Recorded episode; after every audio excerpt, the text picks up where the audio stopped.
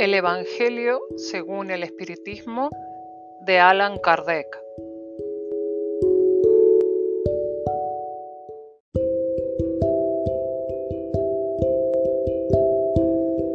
Capítulo 28.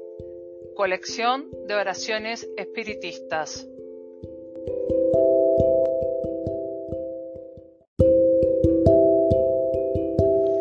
Preámbulo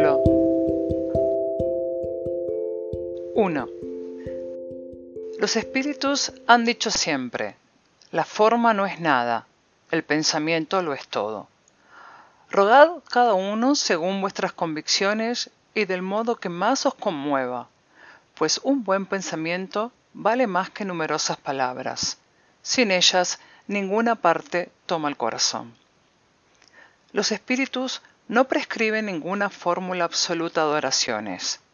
Cuando las dan es con el fin de fijar las ideas y, sobre todo, para llamar la atención sobre ciertos principios de la doctrina espiritista.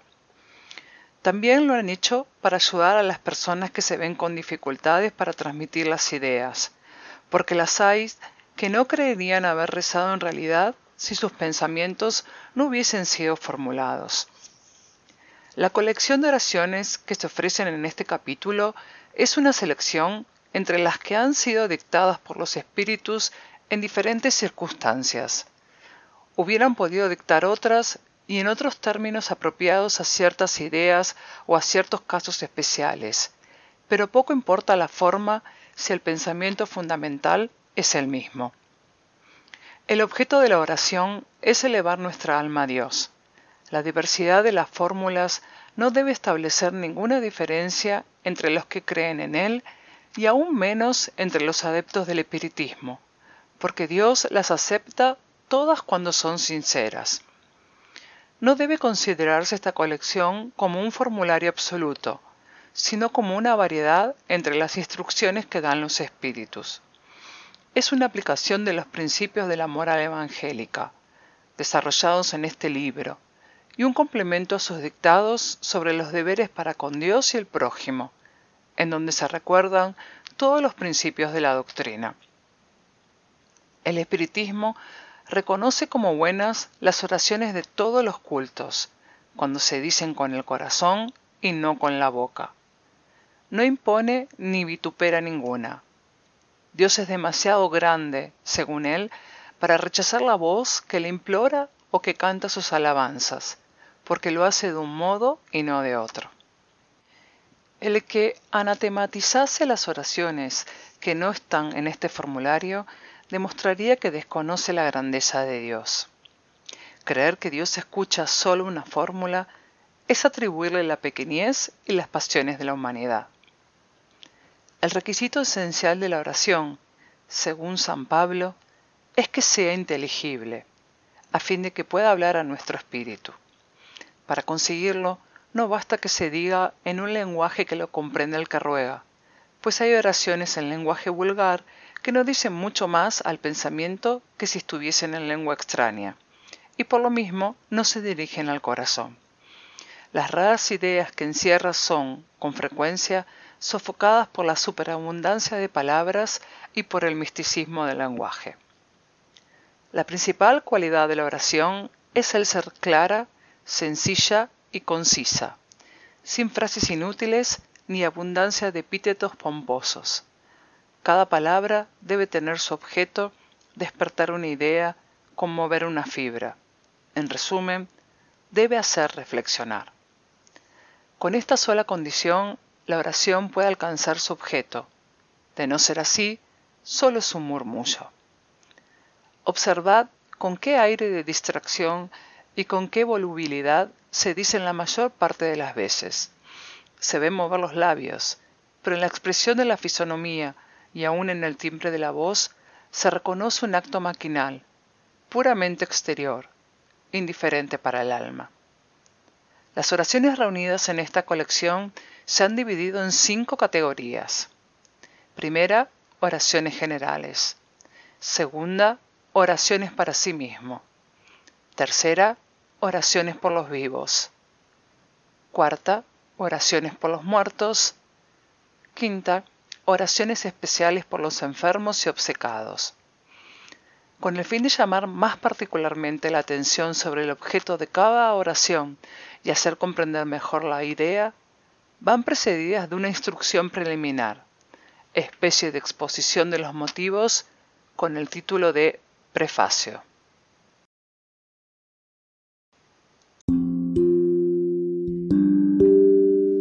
Oraciones generales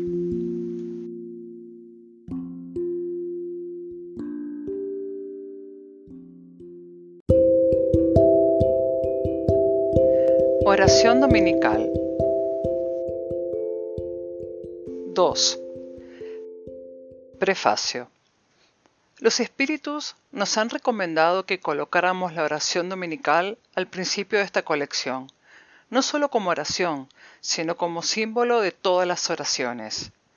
Es la que colocan en primer lugar, sea porque viene del mismo Jesús, San Mateo capítulo 6 versículos del 9 al 13, sea porque puede suplirlas a todas según el pensamiento que se una a ellas. Es el más perfecto modelo de concisión, verdadera obra maestra de sublimidad en su sencillez. En efecto, a pesar de su brevedad, resume todos los deberes del hombre para con Dios, para consigo mismo y para con el prójimo. Encierra una profesión de fe, un acto de adoración y de sumisión, la petición de las cosas necesarias a la vida y el principio de caridad. Rezarla por alguien es pedir para él lo que pediríamos para nosotros mismos. Sin embargo, por su propia brevedad, el sentido profundo encerrado en algunas palabras de las que se compone pasa desapercibido para la mayoría. Generalmente se dice sin dirigir el pensamiento a las aplicaciones de cada una de sus partes, se dice como una fórmula cuya eficacia es proporcional al número de veces que se repite. Así es que casi siempre es el número cabalístico de 3, 7 o 9, sacados de la antigua creencia supersticiosa que atribuía una virtud a los números y que se usaba en los rituales mágicos.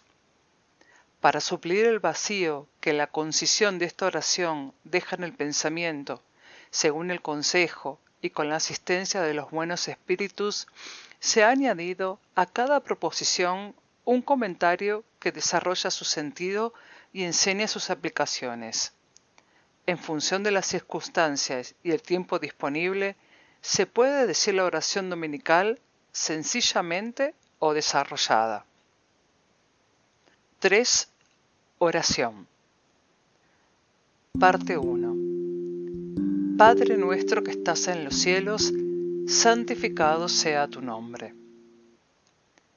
Creemos en vos, Señor, porque todo revela vuestro poder y vuestra bondad. La armonía del universo atestigua una sabiduría, una prudencia y una previsión tales que superan a todas las facultades humanas. El nombre de un ser soberanamente grande y sabio está inscrito en todas las obras de la creación, desde la célula de la más pequeña planta y desde el más pequeño insecto hasta los astros que se mueven en el espacio. En todas partes vemos la prueba de una solicitud paternal. Por eso, es ciego el que no os reconoce en vuestras obras, orgulloso el que no os glorifica e ingrato el que no os da las gracias. Parte 2. Venga a nosotros tu reino. Señor, habéis dado a los hombres leyes llenas de sabiduría, que producirían su felicidad si las observasen. Con esas leyes harían reinar entre ellos la paz y la justicia. Se ayudarían mutuamente en vez de perjudicarse como lo hacen. El fuerte sostendría al débil y no lo abatiría evitando los males que engendran los abusos y los excesos de todas clases. Todas las miserias de la tierra tienen su origen en la violación de vuestras leyes, porque no hay una sola infracción que no tenga fatales consecuencias. Habéis dado al bruto el instinto que le traza el límite de lo necesario, y maquinalmente se ajusta a él, pero al hombre, además de su instinto, le habéis dado la inteligencia y la razón. Le habéis dado también la libertad de observar o de infringir aquellas de vuestras leyes que le conciernan personalmente, esto es, de elegir entre el bien y el mal, a fin de que se atribuya el mérito y la responsabilidad de sus acciones. Nadie puede alegar que ignora vuestras leyes, porque en vuestro cariño habéis querido que estuviesen grabadas en la conciencia de cada uno sin distinción de cultos ni de naciones. Los que la violan es porque os desconocen. Llegará un día, según vuestra promesa, en que todos las practicarán. Entonces la incredulidad habrá desaparecido. Todos os reconocerán como el soberano Señor de todas las partes, y el reino de vuestras leyes será vuestro reino en la tierra dignaos, Señor, a activar su advenimiento, dando a los hombres la luz necesaria para que se conduzcan por el camino de la verdad. Parte 3. Hágase tu voluntad así en la tierra como en el cielo. Si la sumisión es un deber del Hijo para con su Padre y del inferior para con su superior, cuánto más grande debe ser la de la criatura para con su Creador. Hacer vuestra voluntad, Señor, es observar vuestras leyes y someterse sin protestar a vuestros divinos decretos. El hombre se someterá a ellos cuando comprenda que sois origen de toda sabiduría y que sin vos nada puede. Entonces acatará vuestra voluntad de la tierra como los elegidos en el cielo. Parte 4 el pan nuestro de cada día, dádnosle hoy. Dadnos el alimento para conservar las fuerzas del cuerpo y el alimento espiritual para el desarrollo de nuestro espíritu. El bruto encuentra su alimento, pero el hombre lo debe a su propia actividad y a los recursos de su inteligencia, porque vos la habéis creado libre. Vos le habéis dicho, extraerás tu alimento de la tierra con el sudor de tu frente.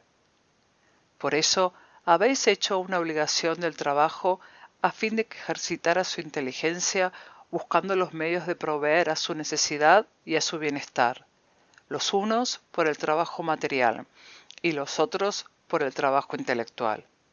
Sin trabajo quedaría estacionado y no podría aspirar a la felicidad de los espíritus superiores. Vos secundáis al hombre de buena voluntad que confía en vos para lo necesario, pero no al hombre que se complace en la ociosidad, que todo quisiera obtenerlo sin pena, ni al que busca lo superfluo. Capítulo 25.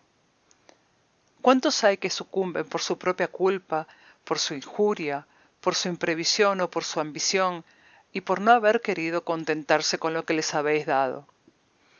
Esos son los artífices de su propio infortunio, y no tienen derecho a quejarse, porque son castigados por donde han pecado. Pero ni siquiera a esos los abandonáis porque sois infinitamente misericordioso, sino que les tendéis una mano caritativa desde el momento en que, como el Hijo pródigo, vuelven sinceramente a vos. Capítulo 5, número 4. Antes de quejarnos de nuestra suerte, Preguntémonos si es producto de nuestras propias acciones. A cada desgracia que nos sucede, preguntémonos si hubiese dependido de nosotros el evitarla. Pero digamos también que Dios nos ha dado la inteligencia para salir del atolladero y que de nosotros depende el hacer uso de ella. Puesto que la ley del trabajo es la condición del hombre en la tierra, danos ánimo y fuerza para cumplirla. Danos también prudencia, previsión y moderación, con el fin de no perder el fruto de este trabajo. Danos, pues, Señor, nuestro pan de cada día, es decir, los medios de adquirir con el trabajo las cosas necesarias para la vida, porque nadie tiene derecho a reclamar lo superfluo. Si nos es imposible trabajar, confiamos en vuestra divina providencia. Si entra en vuestros designios ponernos a prueba con las más duras privaciones, a pesar de nuestros esfuerzos, las aceptamos como justa expiación de las faltas que hayamos podido cometer en esta vida o en una vida precedente. porque vos sois justo. Sabemos que no hay penas inmerecidas y que jamás castigáis sin causa. Preservadnos, Dios mío, de concebir la envidia contra los que poseen lo que nosotros no tenemos, ni contra aquellos que tienen lo superfluo cuando a nosotros nos falta lo necesario. Perdonadles si olvidan la ley de caridad y de amor al prójimo que les habéis enseñado. Capítulo 16, número 8.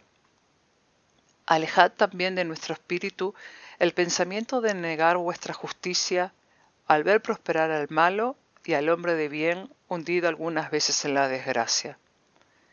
Gracias a las nuevas luces que habéis tenido a bien darnos, sabemos ahora que vuestra justicia se cumple siempre, y que de ella no se libra nadie, que la prosperidad material del malo es efímera como su existencia corporal, y que sufrirá terribles contratiempos, mientras que la alegría reservada al que sufre con resignación será eterna. Capítulo 5, números 7, 9, 12 y 18. Parte 5 Perdónanos nuestras deudas, así como nosotros perdonamos a nuestros deudores. Perdónanos nuestras ofensas, así como nosotros perdonamos a los que nos han ofendido.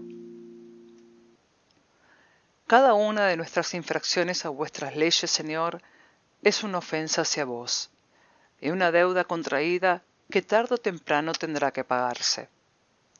Solicitamos de vuestra infinita misericordia la remisión de ellas y os prometemos hacer los debidos esfuerzos para no contraer nuevas deudas. Vos habéis hecho una ley expresa de la caridad, pero la caridad no consiste solo en ayudar a su semejante en la necesidad, consiste también en el olvido y en el perdón de las ofensas.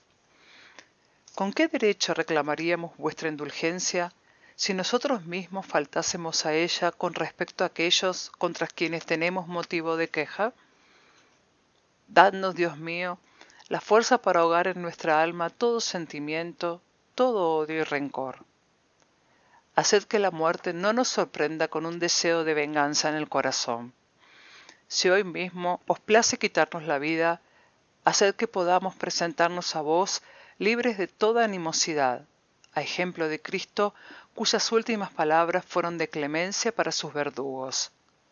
Capítulo 10 las persecuciones que nos hacen sufrir los malos son parte de nuestras pruebas y debemos aceptarlas sin murmurar, como todas las otras pruebas, y no maldecir contra aquellos que con sus maldades nos facilitan la senda de la felicidad eterna. Pues vos nos habéis dicho por boca de Jesús, afortunados los que sufren por la justicia. Bendigamos, pues, la mano que nos hiere y nos humilla, porque las heridas del cuerpo fortalecen nuestra alma y seremos levantados de nuestra humildad. Capítulo 12, número 4. Bendito sea vuestro nombre, Señor, por habernos enseñado que nuestra suerte no está irrevocablemente fijada después de la muerte, y que encontraremos en otras existencias los medios de rescatar y de reparar nuestras faltas pasadas, cumpliendo en una nueva lo que no podemos hacer en esta para nuestro progreso. Capítulo 4 y 5, número 5. Con esto se explican, en fin, todas las anomalías aparentes de la vida, pues es la luz derramada sobre nuestro pasado y nuestro porvenir, la señal resplandeciente de vuestra soberana justicia y de vuestra bondad infinita. Parte 6.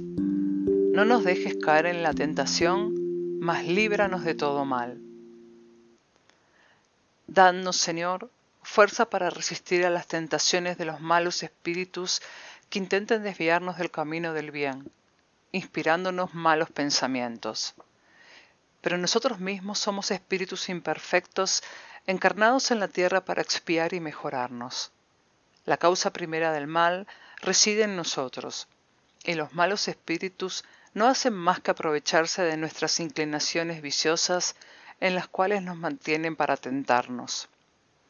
Cada imperfección es una puerta abierta a su influencia, mientras que son impotentes y renuncian a toda tentativa contra los seres perfectos. todo lo que nosotros podamos hacer para separarlos sea inútil si no les oponemos una voluntad inquebrantable en el bien, renunciando absolutamente al mal. Es, pues, necesario dirigir nuestros esfuerzos contra nosotros mismos. Entonces los malos espíritus se alejarán de forma natural, porque el mal es el que los atrae, mientras que el bien los rechaza. Véase oraciones para los obcecados. Señor, sostenednos en nuestra debilidad, inspirándonos por la voz de nuestros ángeles custodios y los buenos espíritus, la voluntad de corregirnos de nuestras imperfecciones, con el fin de cerrar a los espíritus impuros el acceso de nuestra alma. Véase número 11. El mal no es obra vuestra, Señor, porque el origen de todo bien nada malo puede engendrar. Nosotros mismos somos los que lo creamos infringiendo vuestras leyes por el mal uso que hacemos de la libertad que nos habéis dado.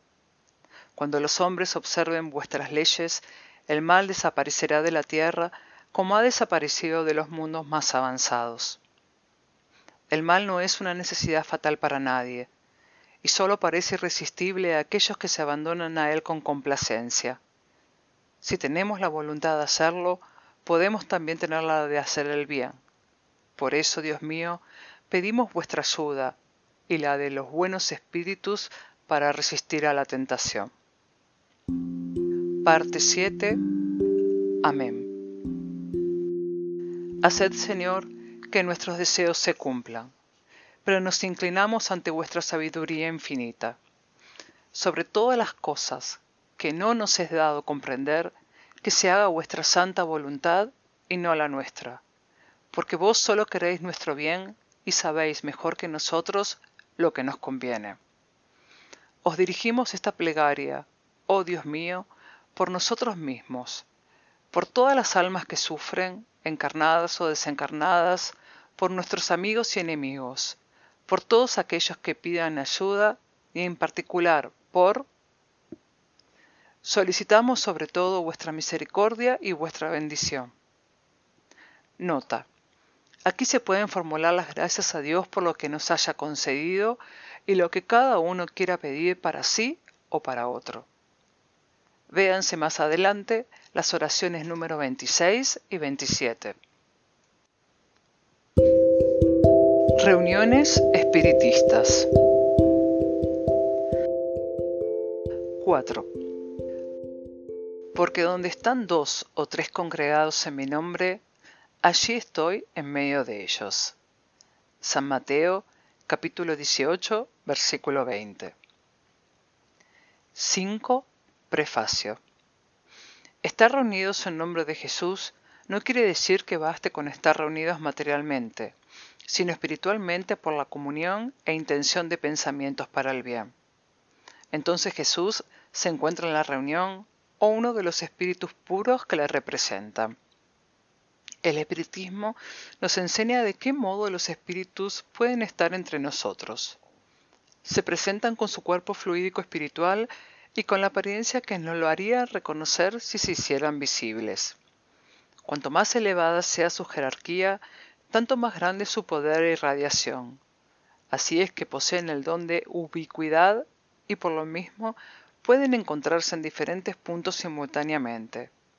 Basta para ello un destello de su pensamiento. Con aquellas palabras Jesús quiso manifestar el efecto de la unión y de la fraternidad. No es el mayor o menor número lo que le atrae, puesto que, en vez de dos o tres personas, hubiera podido decir diez o veinte, sino el sentimiento de caridad que anima a los unos y a los otros, pues para esto basta que haya dos.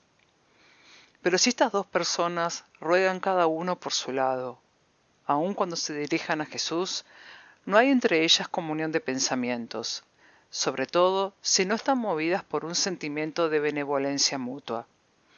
Si se miran también con prevención, con odio, envidia o celos, las corrientes fluídicas de sus pensamientos se rechazan en lugar de unirse con mucha simpatía, y entonces no están unidas en nombre de Jesús. Jesús solo es el pretexto de la reunión y no el verdadero móvil. capítulo 27, número 9. Si Él dijo, vendré por cualquiera que me llame, eso no implica que sea sordo a la voz de una sola persona. Es que exige, ante todo, el amor al prójimo, del que se puedan dar más pruebas cuando son muchos que estando en el aislamiento, porque entonces todo sentimiento personal lo aleja. De todo esto se desprende que si en una reunión numerosa dos o tres personas solamente se unen de corazón por el sentimiento de una verdadera caridad, mientras que los otros se aíslan y se concentran en sus pensamientos egoístas y mundanos, Él estará con los primeros y no con los otros. No es, pues, la simultaneidad de palabras, de cantos o de actos exteriores lo que constituye la reunión en nombre de Jesús, sino la comunión de pensamientos conformes al espíritu de caridad personificado en Jesús. Capítulo 10, números 7 y 8, capítulo 27, números 2, 3 y 4. Ese debe ser el carácter de las reuniones espiritistas formales, en las que se espera sinceramente el concurso de los buenos espíritus. 6. Oración al empezar la reunión. Rogamos al Señor Dios Omnipotente que nos envíe buenos espíritus para asistirnos, aleje a los que pudieren inducirnos a error y que nos dé la luz necesaria para distinguir la verdad de la impostura. Separad también a los espíritus malévolos, encarnados o desencarnados, que intenten poner la discordia entre nosotros y desviarnos de la caridad de amor al prójimo. Si alguno pretendiera introducirse aquí, haced que no encuentre acceso en ninguno de nosotros. Espíritus buenos que os dignáis venir a instruirnos, hacednos dóciles a vuestros consejos y deviad en nosotros el egoísmo, el orgullo, la envidia y los celos. Inspiradnos indulgencia y benevolencia para nuestros semejantes presentes y ausentes, amigos y enemigos. Haced, en fin, que en los sentimientos de caridad, humildad y abnegación de que nos sintamos animados, reconozcamos vuestra saludable influencia. A los mediums, a quienes encarguéis de transmitirnos vuestras enseñanzas, dadles la conciencia de la santidad del mandato que les ha sido confiado y de la gravedad del acto que van a realizar, con el fin de que tengan el fervor y recogimiento necesarios. Si en esta reunión se encontrasen personas que fuesen atraídas por otro sentimiento que no sea el del bien, abridle los ojos a la luz y que Dios les perdone si vienen con malas intenciones. Rogamos muy particularmente al Espíritu de nuestro guía espiritual que nos asista y vele por nosotros. 7. Oración al final de la reunión. Damos gracias a los buenos espíritus que han querido venir a comunicarse con nosotros.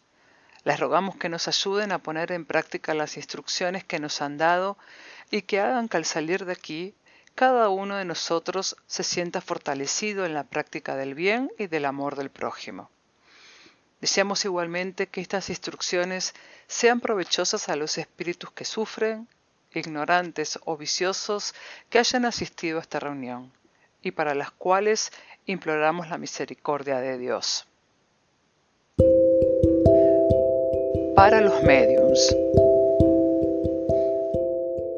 8.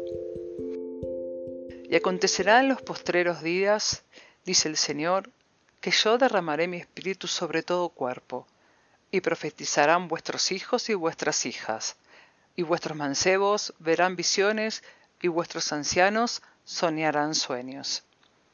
Y ciertamente en aquellos días derramaré de mi espíritu sobre mis siervos y sobre mis siervas, y profetizarán.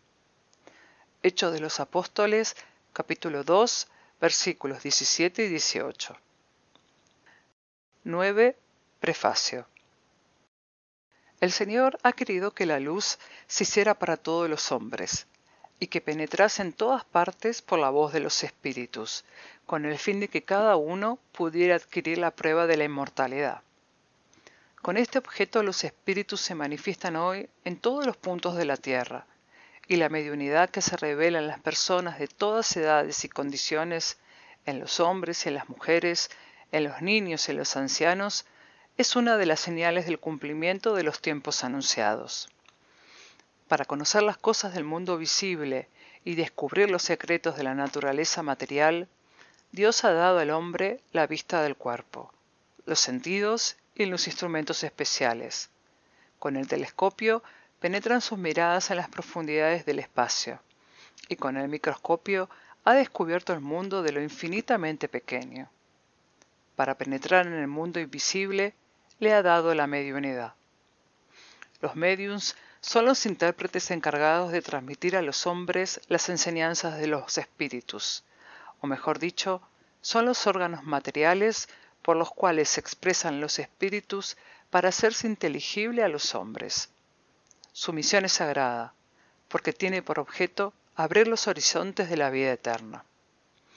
Los espíritus vienen a instruir al hombre sobre sus destinos futuros, a fin de conducirle por el camino del bien y no por ahorrarle el trabajo material que debe tomarse en la tierra para su progreso, ni para favorecer su ambición y su codicia.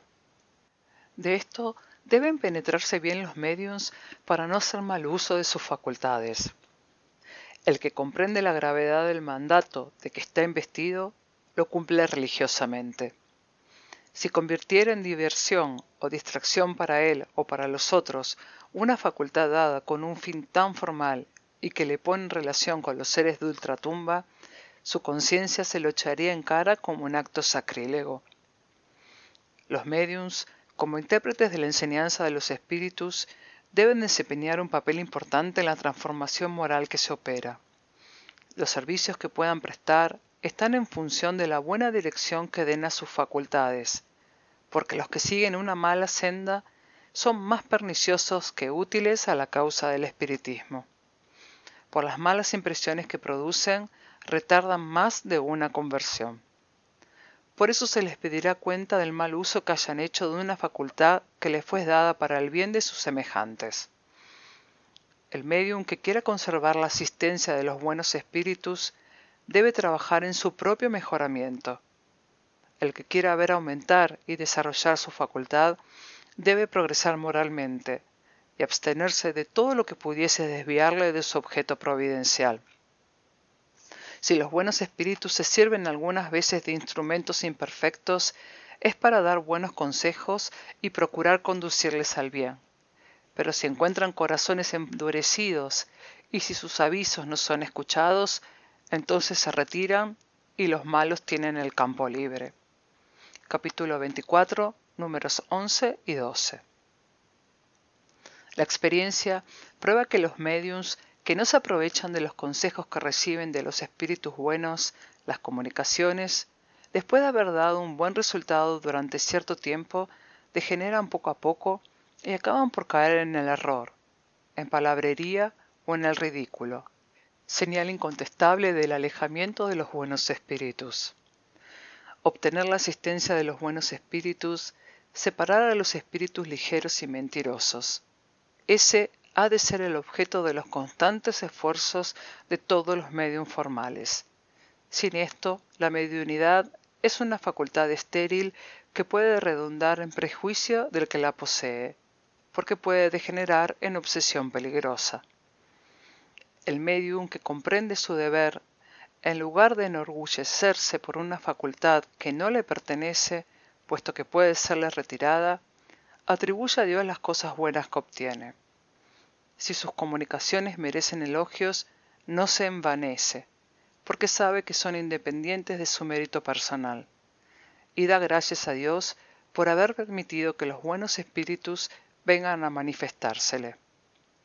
Si dan lugar a crítica, no se ofende por ello, porque no son obra de su propio espíritu. Dice que ha sido un mal instrumento y que no posee todas las cualidades necesarias para oponerse a la intervención de los malos espíritus. Por eso procura adquirir estas facultades y solicita, por medio de la oración, la fuerza que le falta. 10. Oración. Dios Todopoderoso, permitida a los buenos espíritus que me asistan en la comunicación que solicito. preservadme de la presunción de creerme al abrigo de los malos espíritus, del orgullo que pudiera ofuscarme sobre el valor de lo que obtenga y de todo sentimiento contrario a la caridad con respecto a los otros mediums. Si soy inducido a error, inspirad a alguno el pensamiento que me lo advierta, y a mí la humildad que me haga aceptar la crítica con reconocimiento, tomando para mí mismo y no para los otros los consejos que se servirán darme los buenos espíritus. Si por cualquier concepto intentase abusar o envanecerme de la facultad que habéis tenido a bien concederme, os ruego que me la retiréis antes de permitir que la desvíe de su objeto providencial, que es el bien de todos y mi propio progreso moral.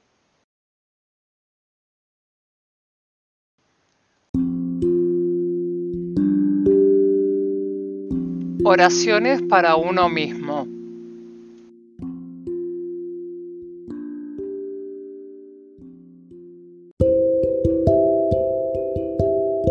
A los ángeles guardianes y espíritus protectores. 11. Prefacio. Todos tenemos un buen espíritu que se une a nosotros desde nuestro nacimiento y nos ha tomado bajo su protección. Cumple con respecto a nosotros la misión de un padre para con su hijo, la de conducirnos por el camino del bien y del progreso a través de las pruebas de la vida. Es feliz cuando correspondemos a sus cuidados y gime cuando nos ve sucumbir. Su nombre nos importa poco, porque puede ser que no tenga nombre conocido en la tierra. Lo invocamos como a nuestro ángel guardián, nuestro buen genio. Podemos también invocarlo con el nombre de un espíritu superior cualquiera por el que sintamos más simpatía. Además de nuestro ángel guardián, que siempre es un espíritu superior, tenemos a los espíritus protectores que no porque estén menos elevados son menos buenos y benévolos. Estos son parientes o amigos o algunas veces personas que nosotros no hemos conocido en nuestra existencia actual. Nos ayudan con sus consejos y muchas veces con su intervención en los actos de nuestra vida. Los espíritus simpáticos son aquellos que se unen a nosotros por cierta afinidad de gustos y de inclinaciones pueden ser buenos o malos, según la naturaleza de las inclinaciones que les atraigan hacia nosotros. Los espíritus seductores se esfuerzan en desviarnos del camino del bien, sugiriéndonos malos pensamientos. Se aprovechan de todas nuestras debilidades, que son como otras tantas puertas abiertas que les dan acceso a nuestra alma. Los hay que se encarnizan con nosotros como con una presa y no se alejan, sino cuando reconocen su impotencia en lucha contra nuestra voluntad. Dios nos ha dado una guía principal y superior en nuestro ángel de la guarda, y guías secundarios en nuestros espíritus protectores y familiares. Pero es un error creer que tenemos cada uno de nosotros forzosamente un mal genio para contrarrestar las buenas influencias. Los malos espíritus se acercan voluntariamente si encuentran acceso en nosotros por nuestra debilidad o por nuestra negligencia en seguir las inspiraciones de los buenos espíritus. Nosotros somos, pues, los que los atraemos.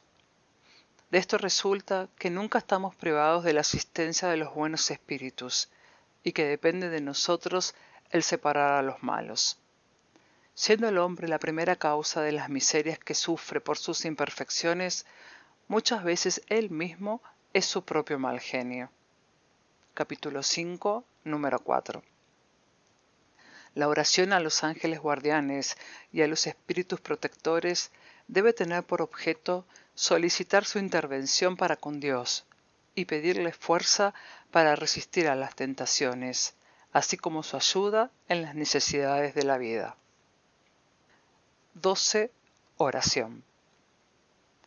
Espíritus prudentes y benévolos, mensajeros de Dios, cuya misión es la de asistir a los hombres y conducirles por el buen camino. Sostenedme en las pruebas de esta vida. Dadme fuerzas para sufrirlas sin protestar. Desviad de mí los malos pensamientos y haced que no permita el acceso a ninguno de los malos espíritus que intenten inducirme al mal.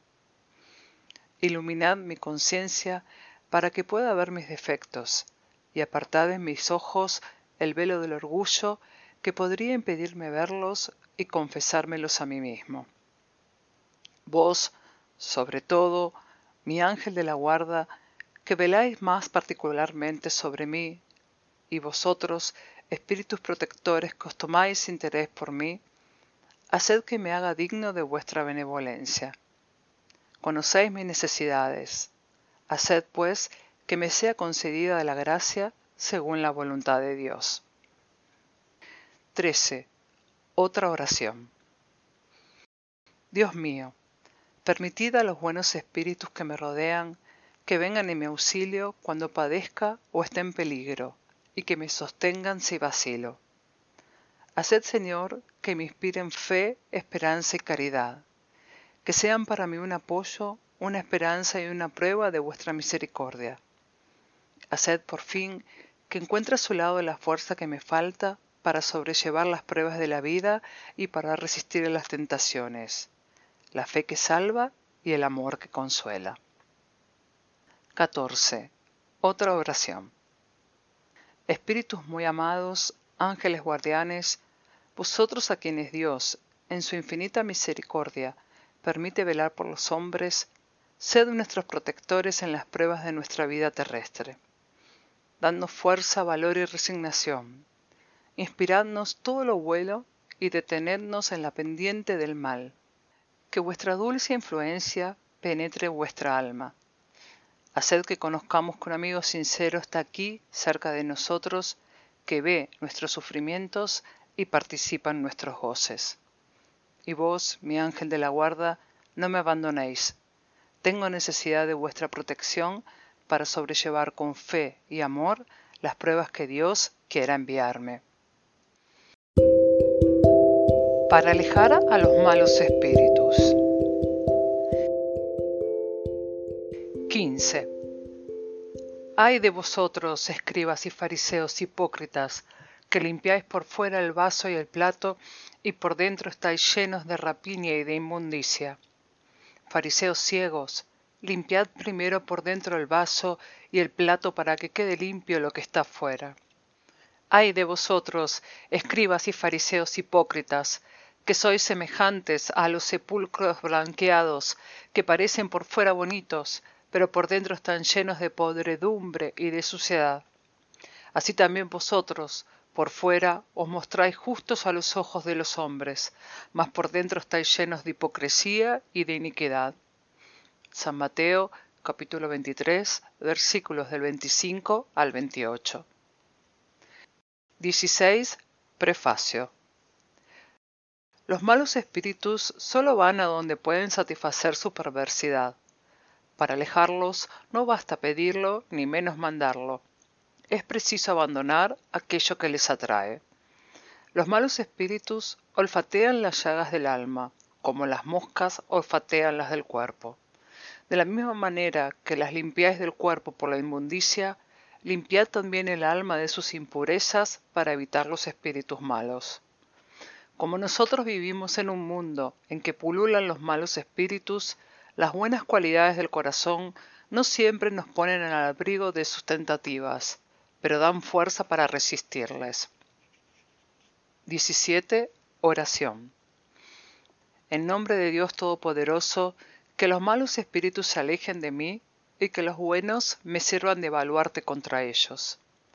Espíritus malhechores que inspiráis malos pensamientos a los hombres, espíritus tramposos y mentirosos que les engañáis, espíritus burlones que abusáis de su credulidad, os rechazo con todas las fuerzas de mi alma y cierro mis oídos a vuestras sugerencias, pero deseo que se derrame sobre vosotros la misericordia de Dios.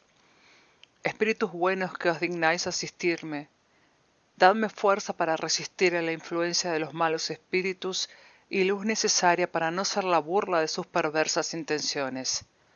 Preservadme del orgullo y de la presunción Apartad de mi corazón los celos, el odio, la malevolencia y todo sentimiento contrario a la caridad.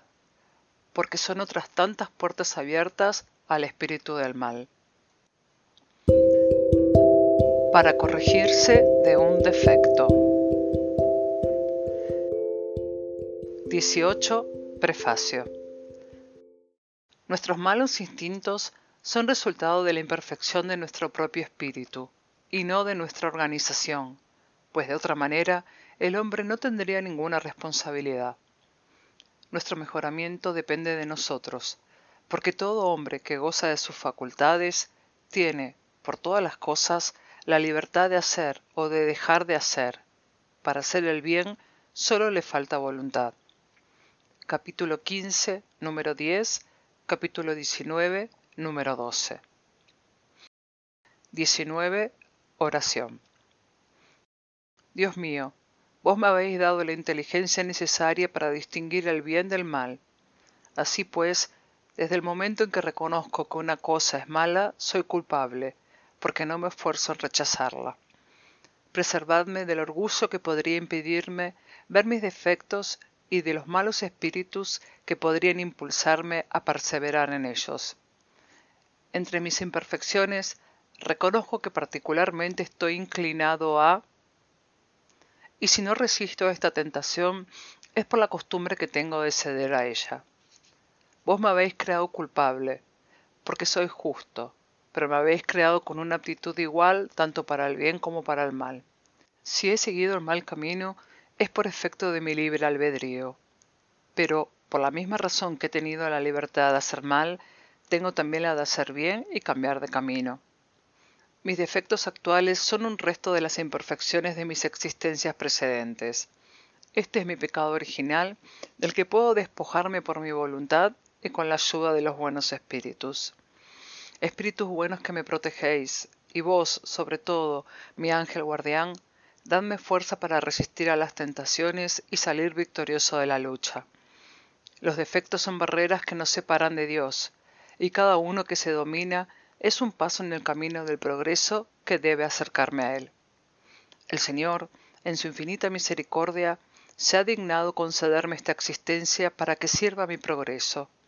Espíritus buenos, ayudadme para que la emplee bien, con el fin de que no sea una existencia perdida para mí, y para que cuando Dios quiera quitármela, salga mejor que cuando en ella entré. Capítulo 5, número 5, capítulo 17, número 3. Para resistir a una tentación. 20. Prefacio.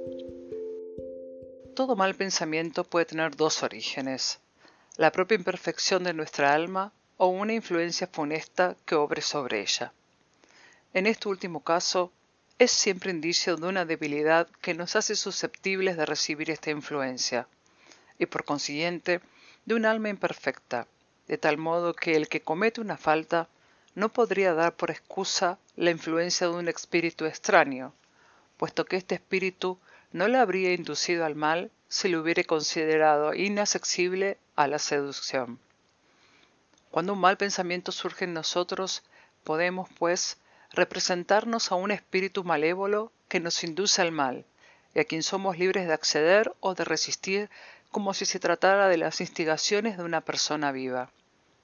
Al mismo tiempo, debemos representarnos a nuestro ángel guardián o espíritu protector, que por su parte combate en nosotros la mala influencia y espera con ansiedad la decisión que vamos a tomar.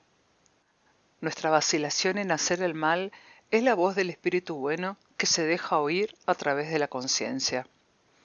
Se sabe que un pensamiento es malo cuando se aparta de la caridad, que es la base de toda verdadera moral, cuando tiene por principio el orgullo, la vanidad o el egoísmo, cuando su realización puede causar un perjuicio a cualquiera otro, cuando, en fin, nos induce a hacer otras cosas que las que quisiéramos que nos hicieran a nosotros.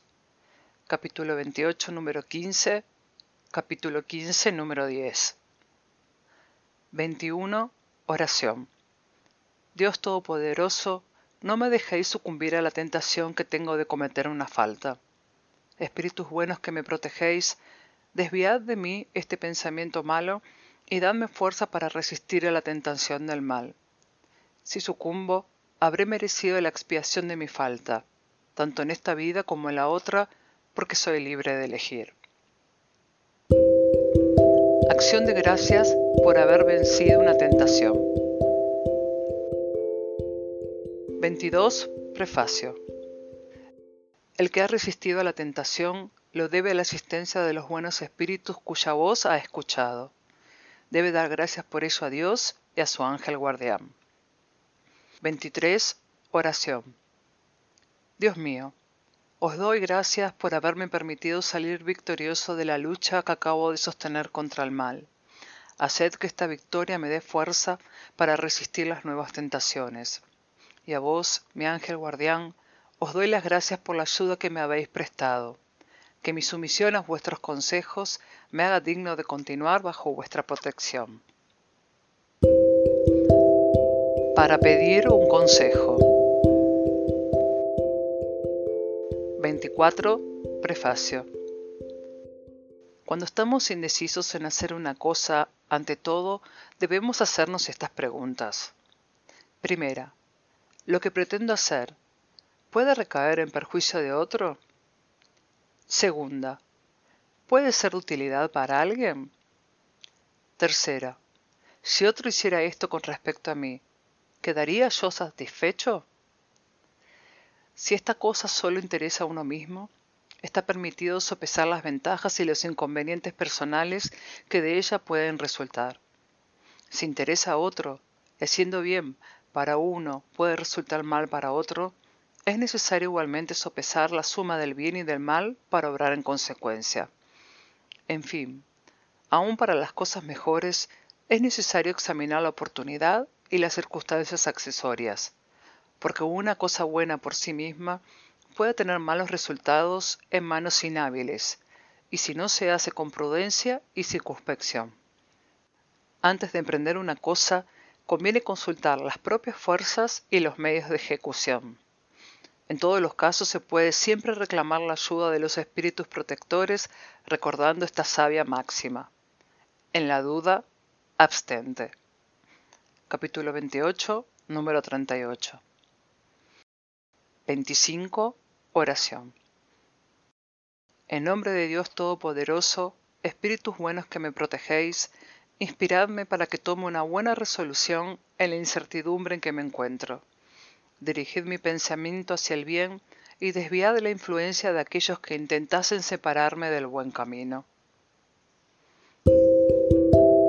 En las aflicciones de la vida. 26. Prefacio. Nosotros podemos pedir a Dios favores materiales y Él puede concedérnoslos cuando tienen un objeto útil y formal, pero como nosotros juzgamos la utilidad de las cosas desde nuestro punto de vista y nuestra vista está limitada al presente, no siempre vemos la parte mala de lo que deseamos. Dios, que ve más que nosotros y solo quiere nuestro bien, puede pues negárnoslo como un padre niega a su hijo lo que puede dañarle.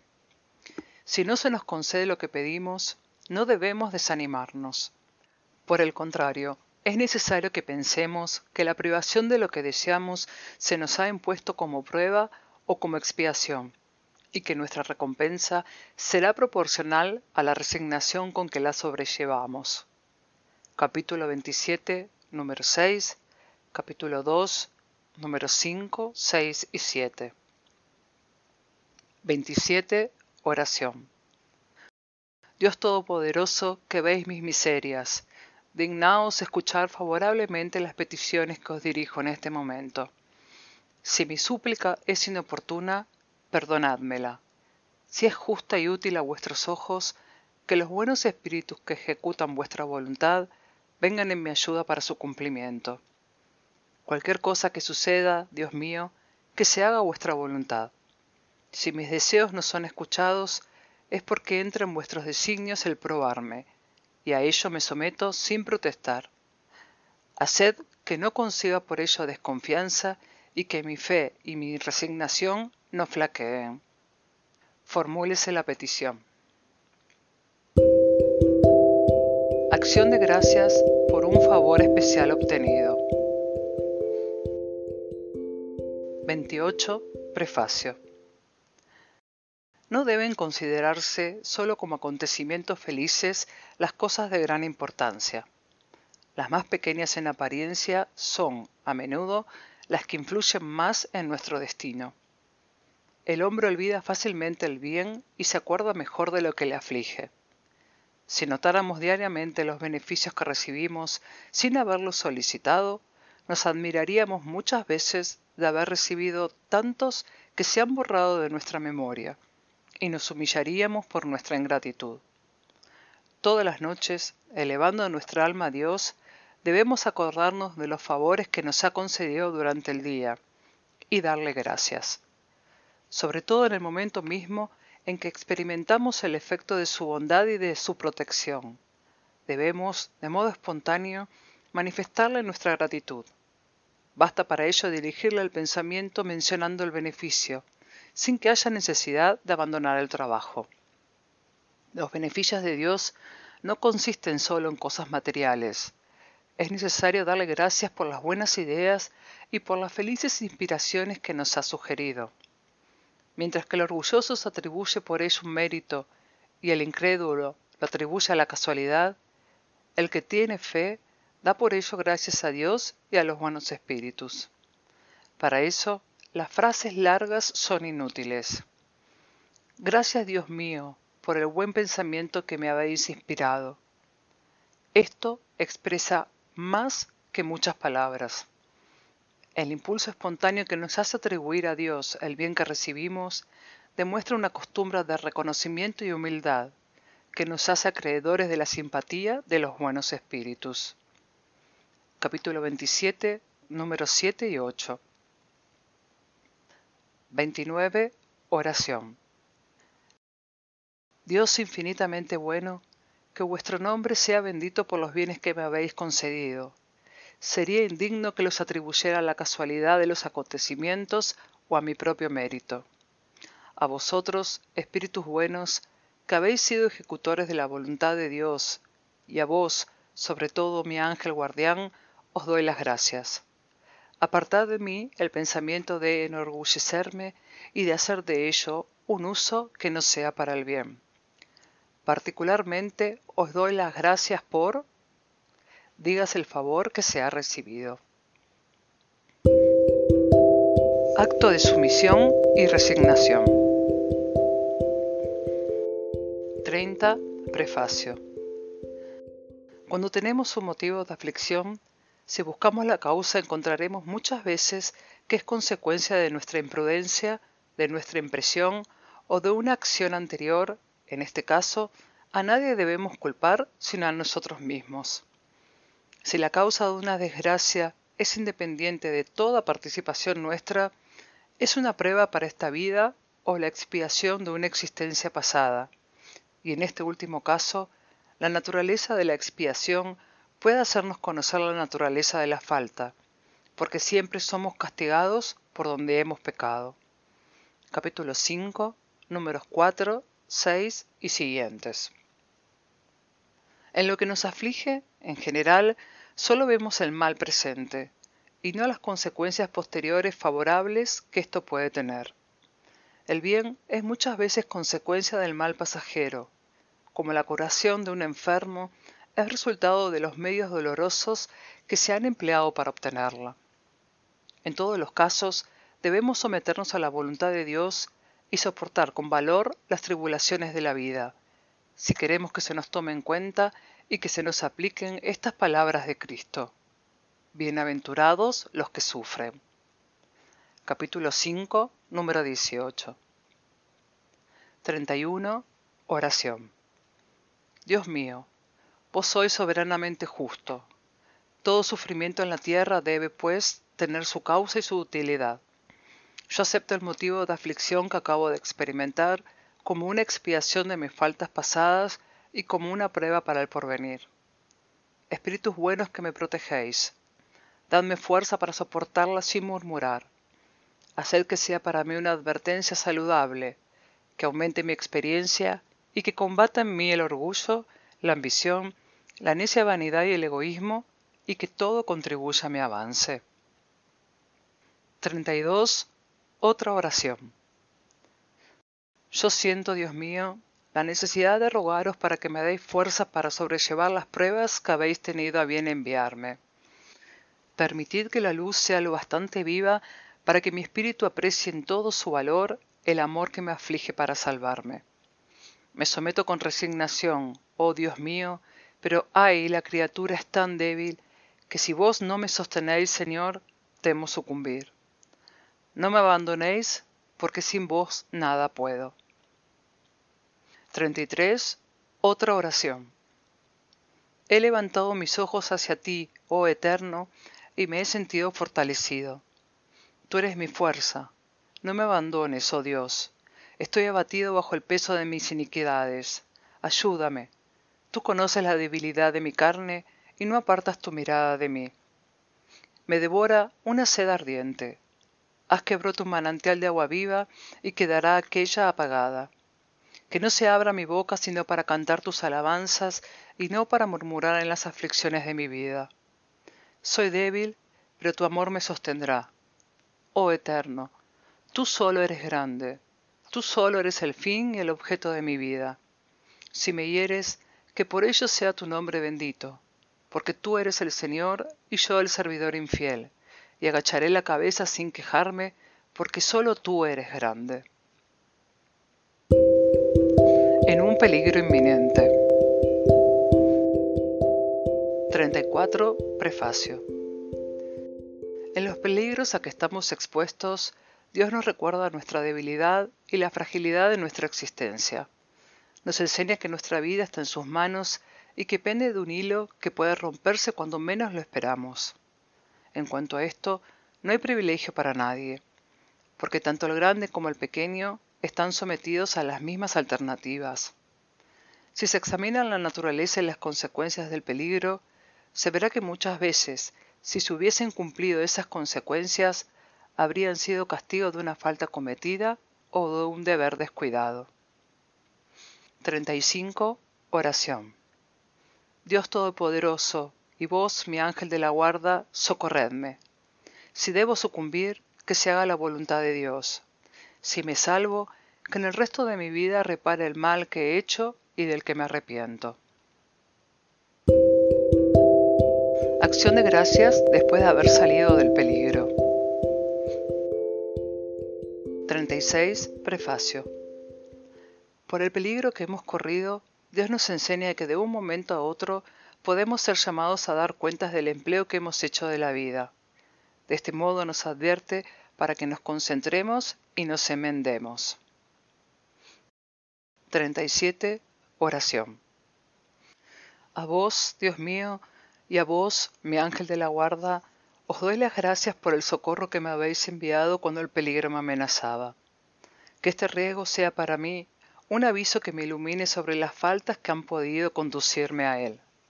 Comprendo, Señor, que mi vida está en vuestras manos y que podéis quitármela cuando os parezca bien.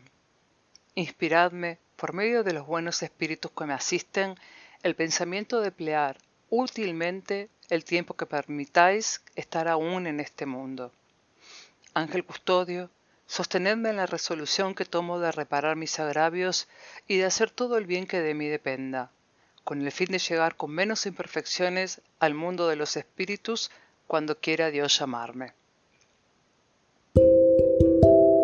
En el momento de dormirse. 38. Prefacio. El sueño es el descanso del cuerpo, pero el espíritu no tiene necesidad de este descanso. Mientras que los sentidos adormecen, el alma se desprende en parte de la materia y goza de las facultades del espíritu. El sueño se le ha dado al hombre para reparar las fuerzas orgánicas y las fuerzas morales. Mientras el cuerpo recobra los elementos que ha perdido por la actividad de la vigilia, el espíritu va a fortalecerse entre los otros espíritus. Con lo que ve, con lo que oye y con los consejos que se le dan, adquiere ideas que vuelve a encontrar al despertar en estado de intuición. Es el regreso temporal del desterrado a su verdadera patria. Es como el preso a quien se pone en libertad momentáneamente. Pero suele suceder, como con el preso, que el espíritu no siempre saca provecho de este momento de libertad para su avance. Si tiene malos instintos, en vez de buscar la compañía de los buenos espíritus, busca la de sus semejantes, y acude a los lugares donde puede dar rienda suelta a sus inclinaciones. El que esté penetrado de esta verdad, que eleve su pensamiento en el momento en que quiera dormirse, que recurra a los consejos de los buenos espíritus y de aquellos cuya memoria le es grata, a fin de que vengan a reunirse a él en el corto intervalo que se le concede, y al despertarse se encontrará más fuerte contra el mal y tendrá más valor contra la adversidad. 39. Oración. Mi alma va a encontrarse un instante con los otros espíritus. Que vengan los buenos y me ayuden con sus consejos. Ángel de la guarda, haced que al despertar conserve de ello una impresión saludable y duradera. Cuando se prevé una muerte próxima. 40. Prefacio.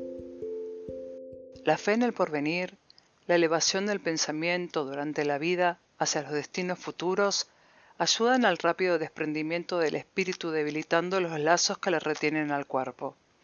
Y muchas veces no se ha concluido aún la vida del cuerpo cuando el alma, impaciente, ha remontado el vuelo hacia la inmensidad. Lo contrario sucede al hombre que concentra todos sus pensamientos en las cosas materiales, pues los lazos son tenaces, la separación es penosa y dolorosa, y el despertar de ultratumba está lleno de turbación y de ansiedad. 41. Oración. Dios mío, yo creo en vos y en vuestra bondad infinita. Por esto no puedo creer que dieres la inteligencia al hombre para conoceros y la aspiración al porvenir para sumergirlo después en la nada. Creo que mi cuerpo es sólo la envoltura perecedera de mi alma, y que cuando haya cesado de vivir, me despertaré en el mundo de los espíritus.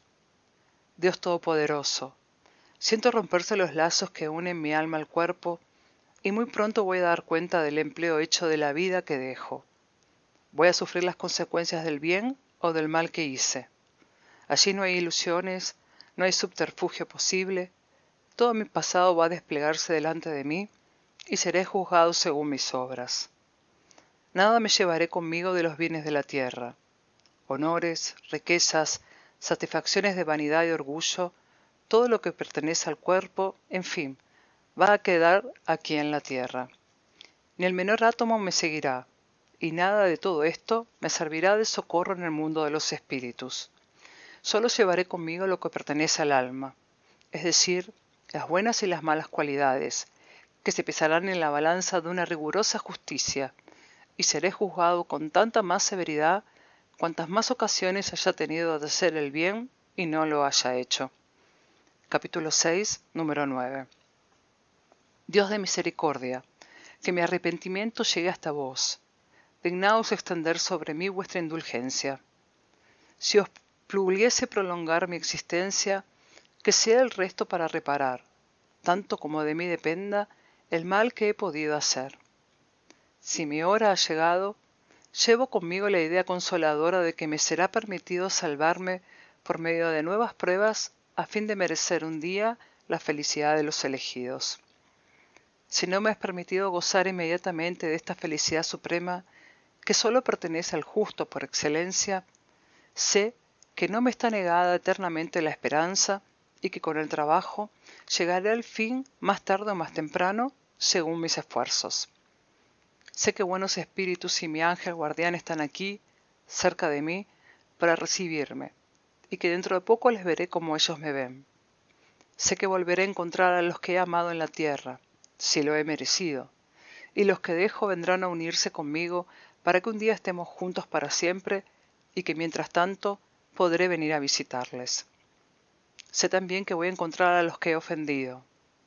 Les ruego que me perdonen lo que puedan reprocharme mi orgullo mi dureza, mis injusticias y que no me confundan de vergüenza con su presencia. Perdona a todos los que me han hecho o han querido hacerme mal en la tierra. No les guardo rencor y ruego a Dios que les perdone. Señor, dadme fuerzas para dejar sin pesar los goces groseros de este mundo. que nada son al lado de los goces puros del mundo en que voy a entrar. Allí para el justo ya no hay tormentos, sufrimientos ni miserias. Solo sufre el culpable, pero le queda la esperanza. Buenos espíritus y vos, mi ángel de la guarda, haced que no flaquee en este momento supremo. Haced que resplandezca a mis ojos la luz divina para que revive mi fe, si llegase a vacilar. Nota. Véase el párrafo 5, oraciones para los enfermos obcecados.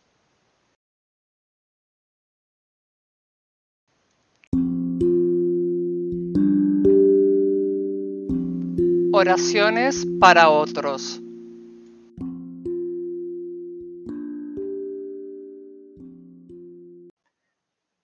Aclaración.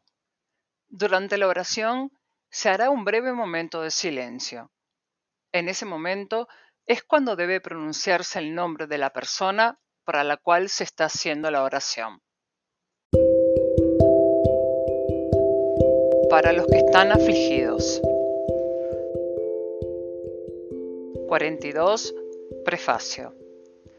Si el afligido está interesado en que su prueba siga su curso, no se abreviará por nuestra demanda, pero sería impiedad el desanimarse porque la súplica no sea atendida. Además, a falta de la cesación de la prueba, se puede esperar obtener algún otro consuelo que atempere la amargura, lo que es verdaderamente útil para el que sufre es el valor y la resignación, sin lo cual lo que sufre es sin provecho para él, porque estará obligado a empezar de nuevo a la prueba. Con este objeto, pues, es necesario dirigir todos los esfuerzos, sea llamando a los buenos espíritus en su ayuda, sea subiéndole uno mismo la moral del afligido por medio de consejos y animándole, sea, en fin, ayudándole materialmente si se puede. La oración, en este caso, puede además tener un efecto directo, dirigiendo sobre la persona una corriente fluídica con miras a fortalecer su moral. Capítulo 5, números 5 y 27. Capítulo 27, números 6 y 10. 43. Oración. Dios mío, cuya bondad es infinita, dignaos aliviar la amarga posición de si tal es vuestra voluntad. Espíritus buenos, en nombre de Dios Todopoderoso, os suplico que le asistáis en sus aflicciones, si algo puede hacerse en interés suyo, haciéndole comprender que son necesarias para su avance. Dadle confianza en Dios y en el porvenir, y se le harán menos duras. Dadle también fuerza para que no sucumba a la desesperación, porque perdería el fruto y haría que su posición futura fuera más penosa. Conducid mi pensamiento hacia él y que le ayude a sostener su ánimo. Acción de gracias por un favor concedido a otro. 44. Prefacio. El que no está dominado por el egoísmo se alegra del bien del prójimo, aun cuando no lo haya solicitado por la oración. 45. Oración. Dios mío, bendito seas por la felicidad que habéis concedido a espíritus buenos, haced que vea en ella un efecto de la bondad de Dios. Si el bien que se le concede es una prueba, inspiradle el pensamiento de que haga de él un buen uso, y no para que le sirva de vanidad, con el fin de que este bien no sea un perjuicio suyo en el porvenir. Vos, mi buen genio que me protegéis y deseáis mi felicidad, separad de mi pensamiento todo sentimiento de envidia y de celos. Para nuestros enemigos y para los que nos quieren mal. 46. Prefacio. Jesús dijo, Amad también a vuestros enemigos. Esta máxima es lo sublime de la caridad cristiana, pero Jesús no quiere decir con esto que debamos tener con nuestros enemigos la misma ternura que tenemos con nuestros amigos.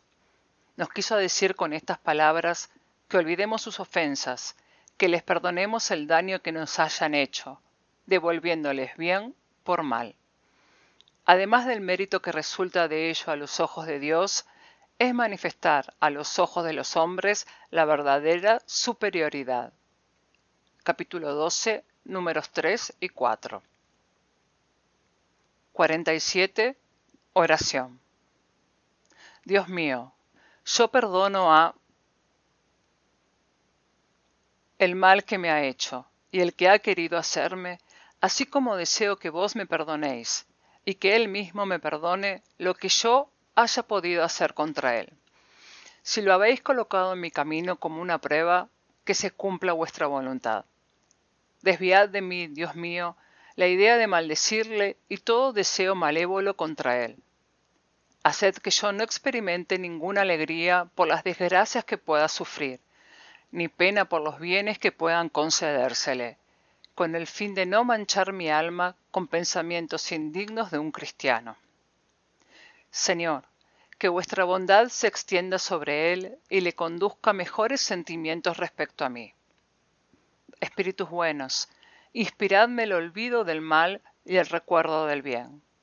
Que ni el odio, ni el rencor, ni el deseo de devolverle mal por mal entren en mi corazón, porque el odio y la venganza solo pertenecen a los espíritus malos, encarnados y desencarnados.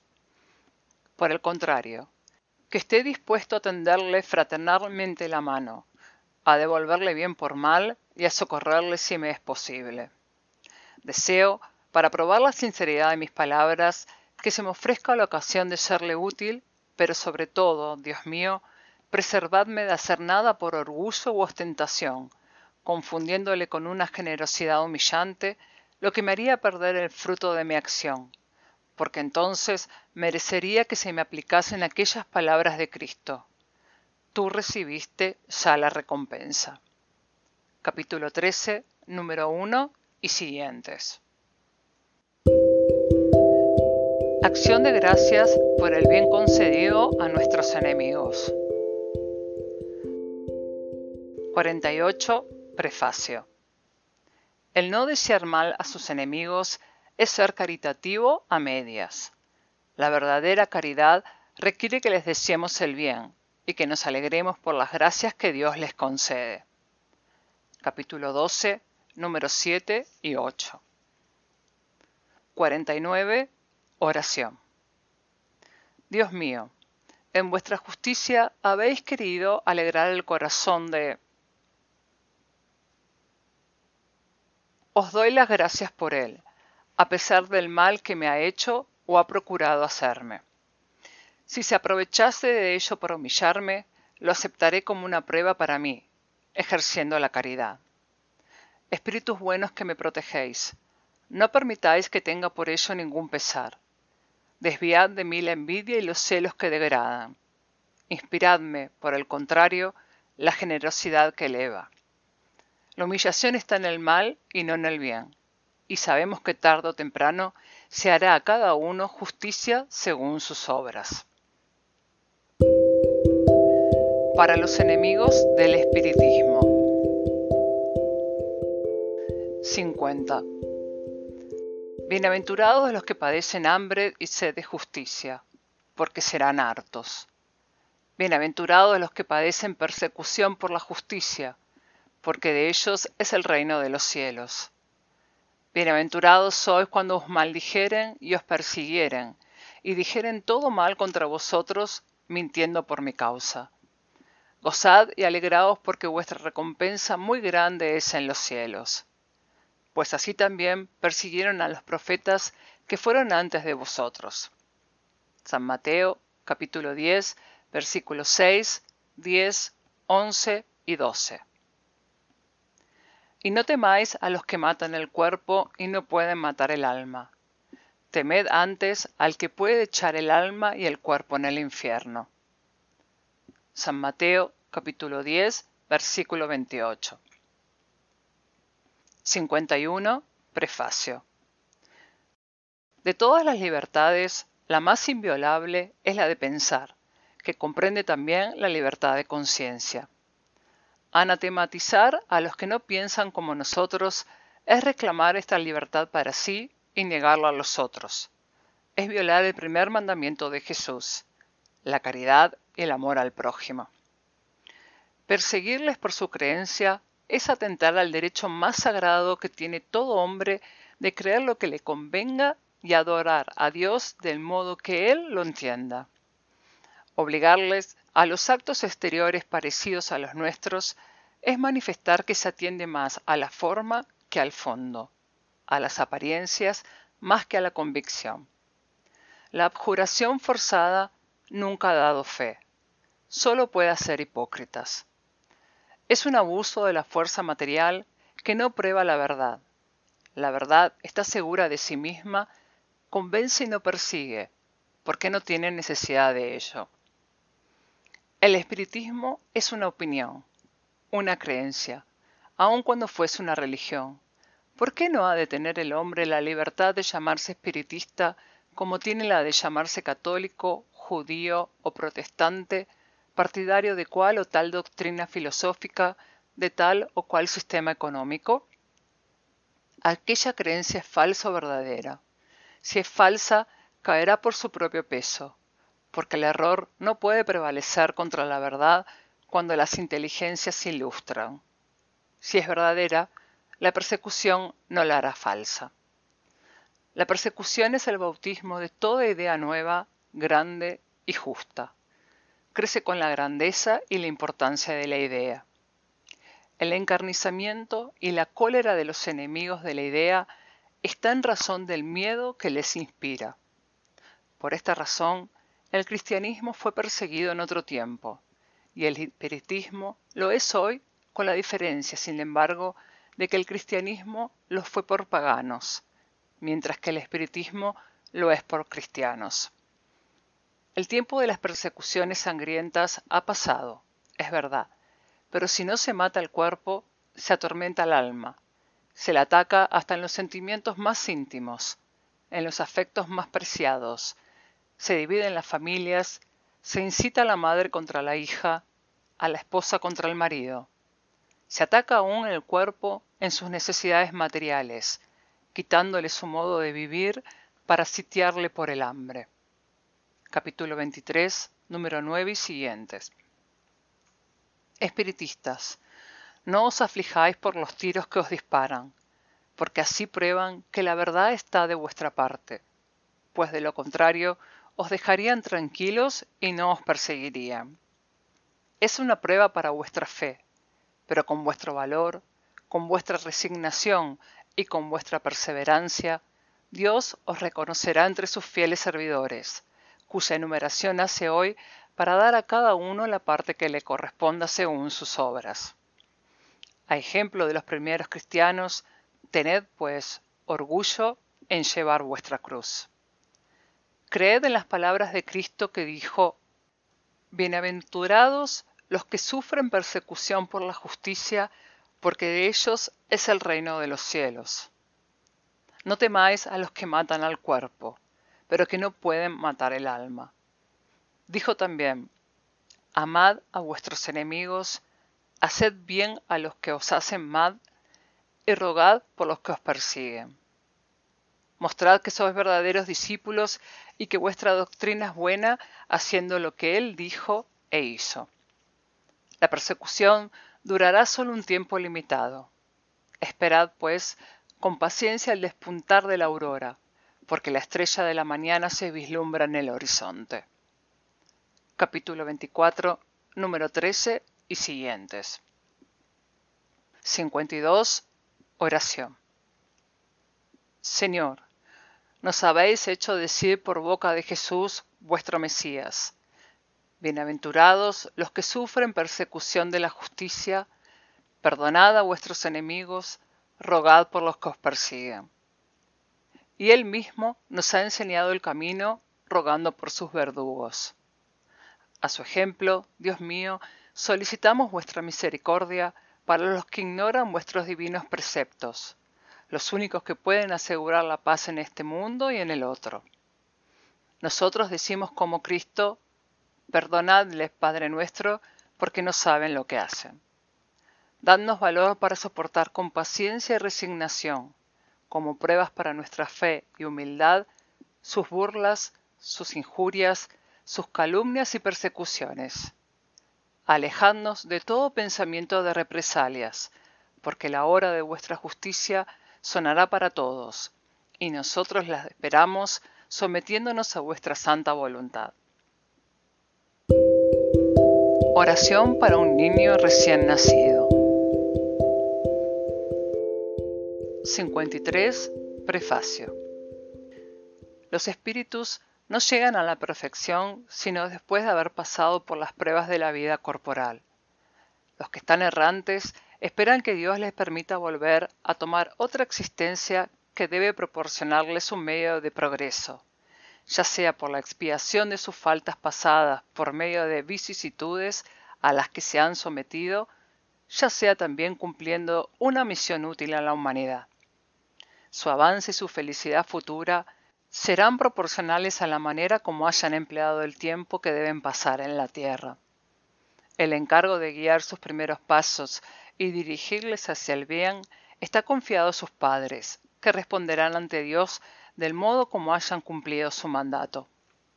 Para facilitar esta ejecución, Dios ha hecho del amor paternal y del amor filial una ley de la naturaleza, ley que no se viola jamás impunemente. 54. Oración, dicha por los padres. Espíritu que te has encarnado en el cuerpo de nuestro Hijo, bienvenido sea entre nosotros. Dios Todopoderoso que lo habéis enviado, bendito seáis. Este es un depósito que nos ha sido confiado, del que debemos dar cuenta en su día.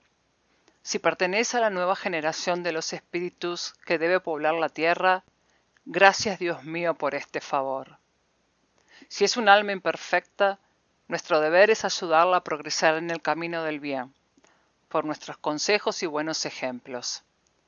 Se cae en el mal por culpa nuestra, de ello responderemos ante vos, porque no habremos cumplido nuestra misión respecto a él. Señor, sostenednos en nuestro trabajo y dadnos fuerzas y voluntad para cumplirlo. Si este niño debe ser objeto de nuestras pruebas, que se cumpla vuestra voluntad. Espíritus buenos, que habéis venido a presidir su nacimiento y debéis acompañarle durante su vida, no lo abandonéis. Alejad de él a los espíritus imperfectos que pudieran inducirle al mal. Dadle fuerza para resistir a sus tentaciones y el valor para sufrir con paciencia y resignación las pruebas que le esperan en la tierra capítulo 14, número 9. 55. Otra oración. Dios mío, me habéis confiado la suerte de uno de vuestros espíritus. Haced, Señor, que sea digno del deber que se me ha impuesto. Concededme vuestra protección. Iluminad mi inteligencia con el fin de que pueda discernir con tiempo las tendencias del que debo preparar para entrar en vuestra paz. 56. Otra oración. Dios clementísimo, puesto que habéis tenido a bien permitir al espíritu de este niño que venga a sufrir las pruebas terrestres para hacerle progresar, dadle la luz a fin de que aprenda a conoceros, amaros y adoraros.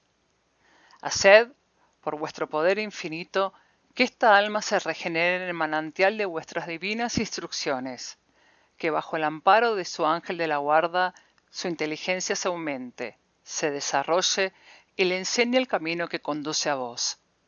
Que la ciencia del espiritismo sea la luz brillante que le ilumine a través de los escollos de la vida. Que sepa, en fin, apreciar toda la inmensidad de vuestro amor que nos prueba para fortalecernos. Señor, derramad una mirada paternal sobre la familia a la que habéis confiado esta alma que pueda comprender la importancia de su misión y hacer germinar en este niño las buenas semillas, hasta el día en que él mismo pueda, por sus propias aspiraciones, elevarse solo hacia vos. Dignaos, oh Dios mío, escuchar esta humilde plegaria en nombre y por los méritos del que dijo, Dejad que los niños se acerquen a mí, porque el reino de los cielos es para los que se les parecen. Para un agonizante. 57. Prefacio. La agonía es el preludio de la separación del alma y del cuerpo. Se puede decir que en este momento el hombre solo tiene un pie en este mundo y el otro fuera de él. Este tránsito es algunas veces penoso para los que están muy ligados a la materia y han vivido más para los bienes de este mundo que para los del otro, o cuya conciencia está agitada por los pesares y remordimientos. En aquellos, por el contrario, cuyos pensamientos se han elevado hacia el infinito y se han desprendido de la materia, los lazos se desatan con más facilidad, y los últimos momentos nada tienen de dolorosos.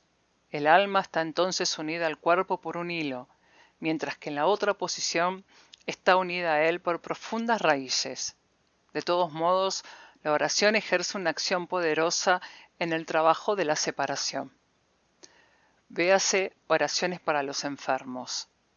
El cielo y el infierno, segunda parte, capítulo 1, el tránsito. 58. Oración. Dios Todopoderoso y Misericordioso, aquí tenéis un alma que deja su envoltura terrestre para volver al mundo de los espíritus, su verdadera patria, que pueda entrar allí en paz y que vuestra misericordia se extienda sobre ella. Espíritus buenos que la habéis acompañado en la tierra, no la abandonéis en este momento supremo Dadle fuerza para soportar los últimos sufrimientos que debe padecer en la tierra para su progreso futuro. Inspiradle para que consagre al arrepentimiento de sus faltas los últimos destellos de inteligencia que le restan o que puedan volverle momentáneamente. Dirigid mi pensamiento a fin de que su acción haga menos penosa la separación y que lleve en su alma, en el momento de dejar la tierra, los consuelos de la esperanza.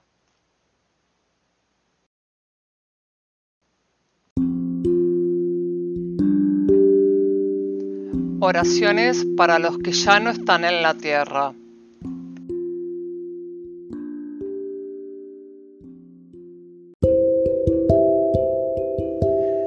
Para los recién fallecidos. 59. Prefacio.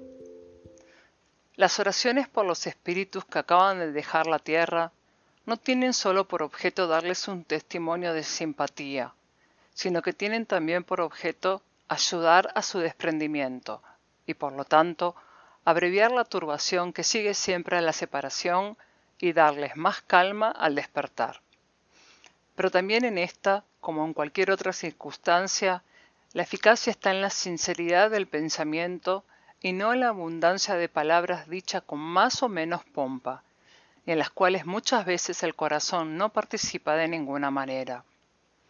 Las oraciones que parten del corazón resuenan alrededor del espíritu, cuyas ideas están aún confusas, como las voces amigas que nos sacan del sueño. Capítulo 27, número 10. 60. Oración. Dios Todopoderoso, que vuestra misericordia se extienda sobre esa alma que acabáis de llamar a vos. Que las pruebas que han sufrido en esta vida les sean tomadas en cuenta y nuestras oraciones puedan aliviar y abreviar las penas que tenga aún que sufrir como espíritu. Espíritus buenos que habéis venido a recibirle, y sobre todo vos, su ángel de la guardia, asistidle para ayudarle a despojarse de la materia dadle la luz y la conciencia de sí mismo con el fin de sacarle de la turbación que acompaña el tránsito de la vida corporal a la vida espiritual. Inspiradle el arrepentimiento de las faltas que haya cometido y el deseo de que le sea permitido repararlas para activar su progreso hacia la vida de eterna bienaventuranza. Acabas de entrar en el mundo de los espíritus y sin embargo estás presente entre nosotros, nos oyes y nos escuchas, porque no hay más diferencia entre tú y nosotros que el cuerpo perecedero que acabas de dejar y que muy pronto será reducido a polvo. Has dejado la grosera envoltura sujeta a las vicisitudes y a la muerte, y solo conservas la envoltura etérea, imperecedera e inaccesible a los sufrimientos. Si no vives ya por el cuerpo, vives de la vida de los espíritus, y esta vida está exenta de las miserias que afligen a la humanidad. Tampoco tienes el velo que oculta a nuestros ojos los resplandores de la vida futura. De hoy en adelante podrás contemplar nuevas maravillas, mientras que nosotros estamos aún sumergidos en las tinieblas. Vas a recorrer el espacio y visitar los mundos con toda libertad, mientras que nosotros nos arrastramos penosamente sobre la tierra, en la que nos retiene nuestro cuerpo material, semejante para nosotros a una carga muy pesada. El horizonte del infinito va a desarrollarse delante de ti, y en presencia de tanta grandeza comprenderás la voluntad de nuestros deseos terrenales, de nuestras ambiciones mundanas y de nuestros goces fútiles de los que los hombres hacen sus delicias. La muerte es sólo para los hombres una separación material de algunos instantes. Desde el lugar del destierro donde nos retiene aún la voluntad de Dios, así como los deberes que tenemos que cumplir en la tierra, te seguiremos con el pensamiento hasta el momento en que se nos permita reunirnos a ti, así como tú te has reunido con los que te han precedido. Si nosotros no podemos ir a tu lado, tú puedes venir al nuestro. Ven, pues, entre los que te aman y que has amado. Sosténles en las pruebas de la vida. Vela por los que te son queridos. Protégeles según tu poder y calma sus pesares con el pensamiento de que eres más feliz ahora y con la consoladora certeza de estar reunidos un día en un mundo mejor. En el mundo donde estás deben extinguirse todos los resentimientos terrestres que a ellos seas inaccesible para tu felicidad futura. Perdona, pues, a los que han podido hacerte algún agravio, como ellos te perdonan el que tú hayas podido hacerles. Nota. Pueden añadirse a esta oración, aplicable a todos, algunas palabras especiales según las circunstancias particulares de familia o de relación y la posición del difunto. Si se trata de un niño, el espiritismo nos enseña que este no es un espíritu de creación reciente, sino que ha vivido ya y puede ser también muy avanzado. Si su última existencia ha sido corta, es porque no era más que un complemento de la prueba, o debía ser una prueba para sus padres. Capítulo 5, número 21. 61. Otra oración. Señor Todopoderoso, que vuestra misericordia se extienda sobre nuestros hermanos que acaban de dejar la tierra. Que vuestra luz resplandezca a sus ojos. Sacadles de las tinieblas, abridle los ojos y los oídos. Que vuestros espíritus le rodeen y les hagan oír las palabras de paz y de esperanza. Señor, por indignos que seamos, nos atrevemos a implorar vuestra misericordiosa indulgencia en favor de aquel de nuestros hermanos que acaba de ser llamado del destierro. Haced que su regreso sea el del Hijo pródigo. Olvidad, oh Dios mío, las faltas que haya podido cometer para acordaros del bien que hizo. Vuestra justicia es inmutable, lo sabemos, pero vuestro amor es inmenso.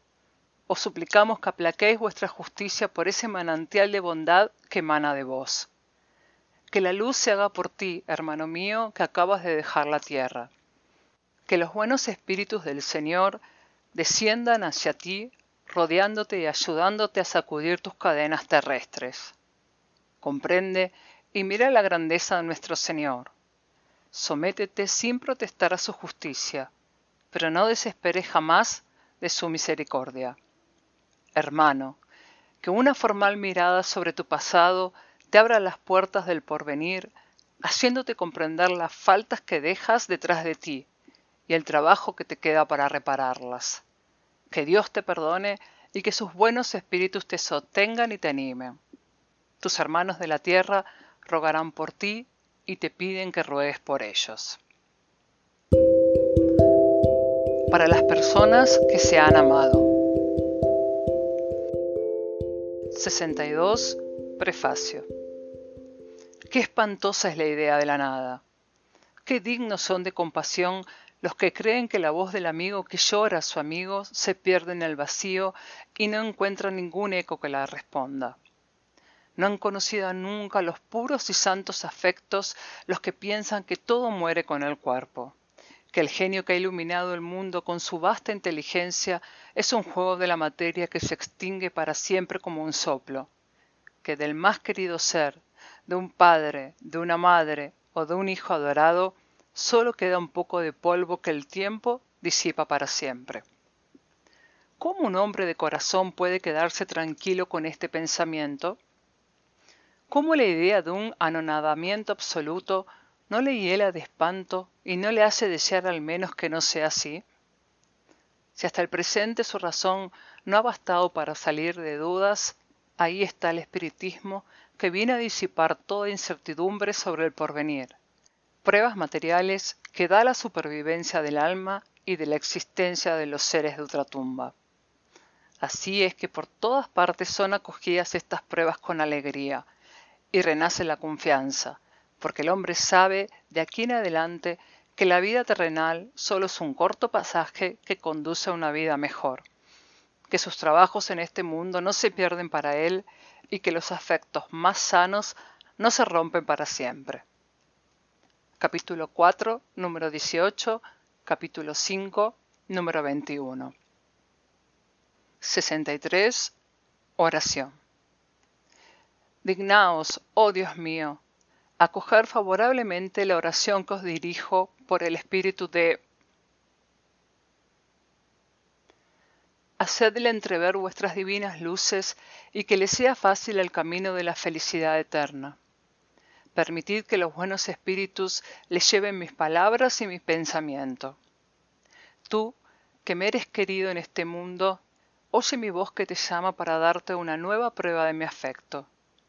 Dios ha permitido que fueses el primero en adquirir la libertad. No podría quejarme de ello sin egoísmo, porque sería desear para ti las penas y sufrimientos de esta vida. Espero pues con resignación el momento de nuestra reunión en el mundo más feliz en que me has precedido. Yo sé que nuestra separación es momentánea y que por larga que pudiera parecerme, su duración se borra ante la eterna felicidad que Dios promete a sus elegidos. Que su bondad me preserve de hacer nada que pueda retardar este instante deseado y que me ahorre de este modo el dolor de no volverte a encontrar al salir de mi cautiverio terrestre. Oh, qué dulce y consoladora es la certeza de que sólo hay entre nosotros un velo material que te oculta mi vista, que puedes estar aquí, a mi lado, verme y oírme como otras veces e incluso mejor que antes, que no me olvidas como yo tampoco te olvido, que nuestros pensamientos no cesan de confundirse y que el tuyo me sigue y me sostiene siempre. Que la paz del Señor sea contigo.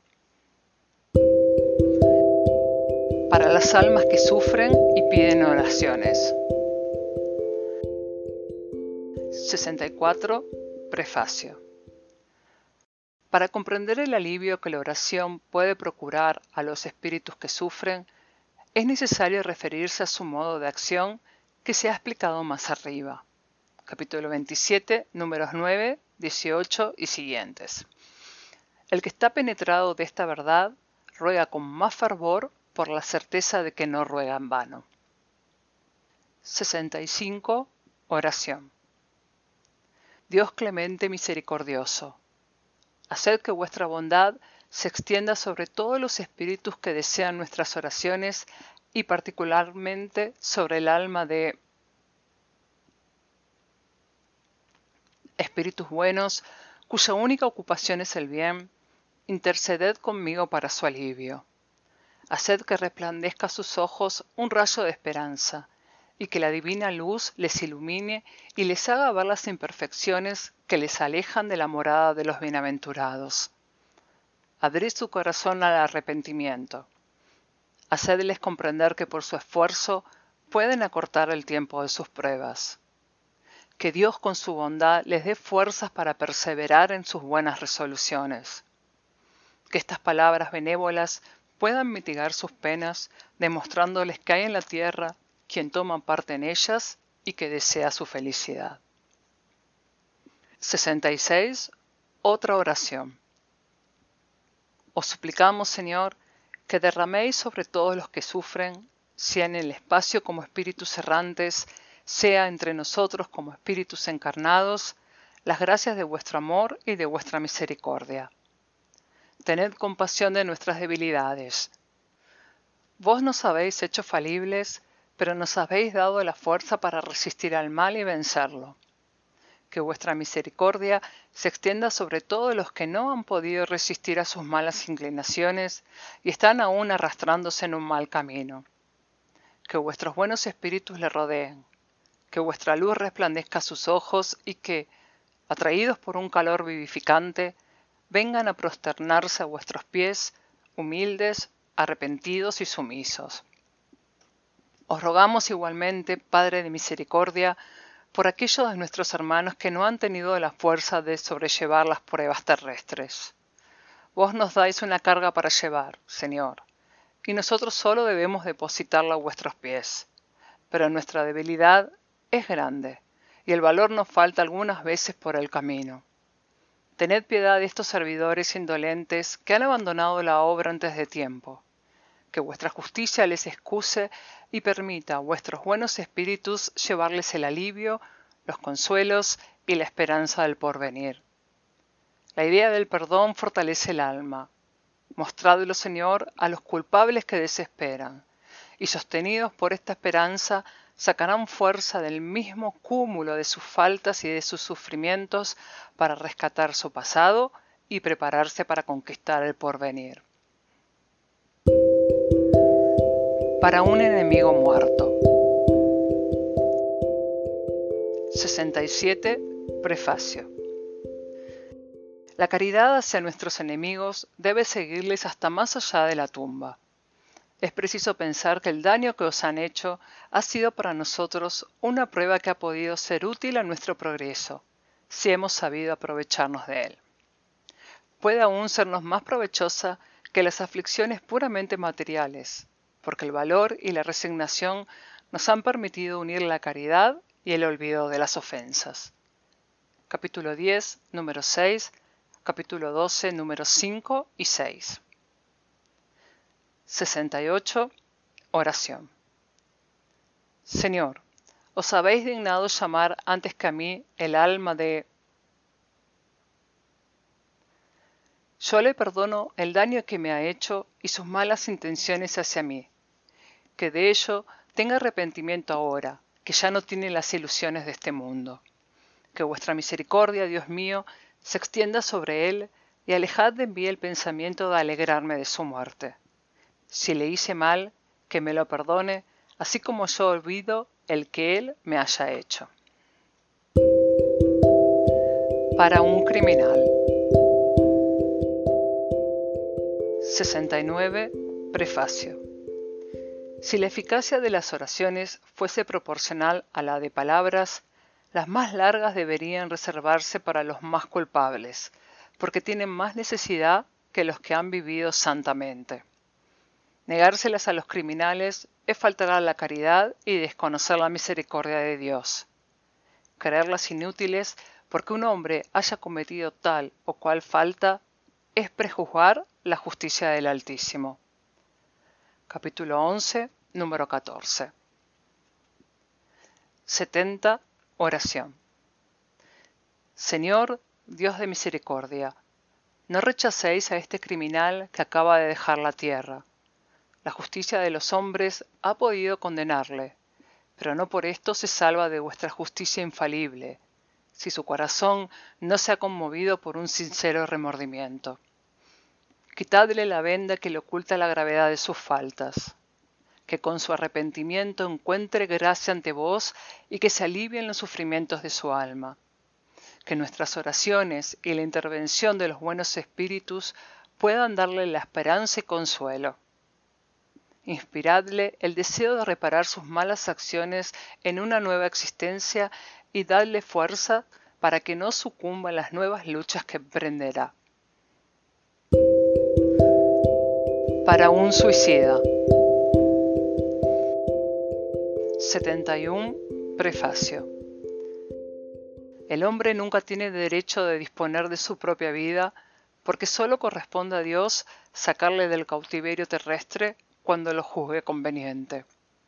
Sin embargo, la justicia divina puede calmar sus rigores en favor de las circunstancias, pero reserva toda la severidad para aquel que haya querido sustraerse a las pruebas de la vida.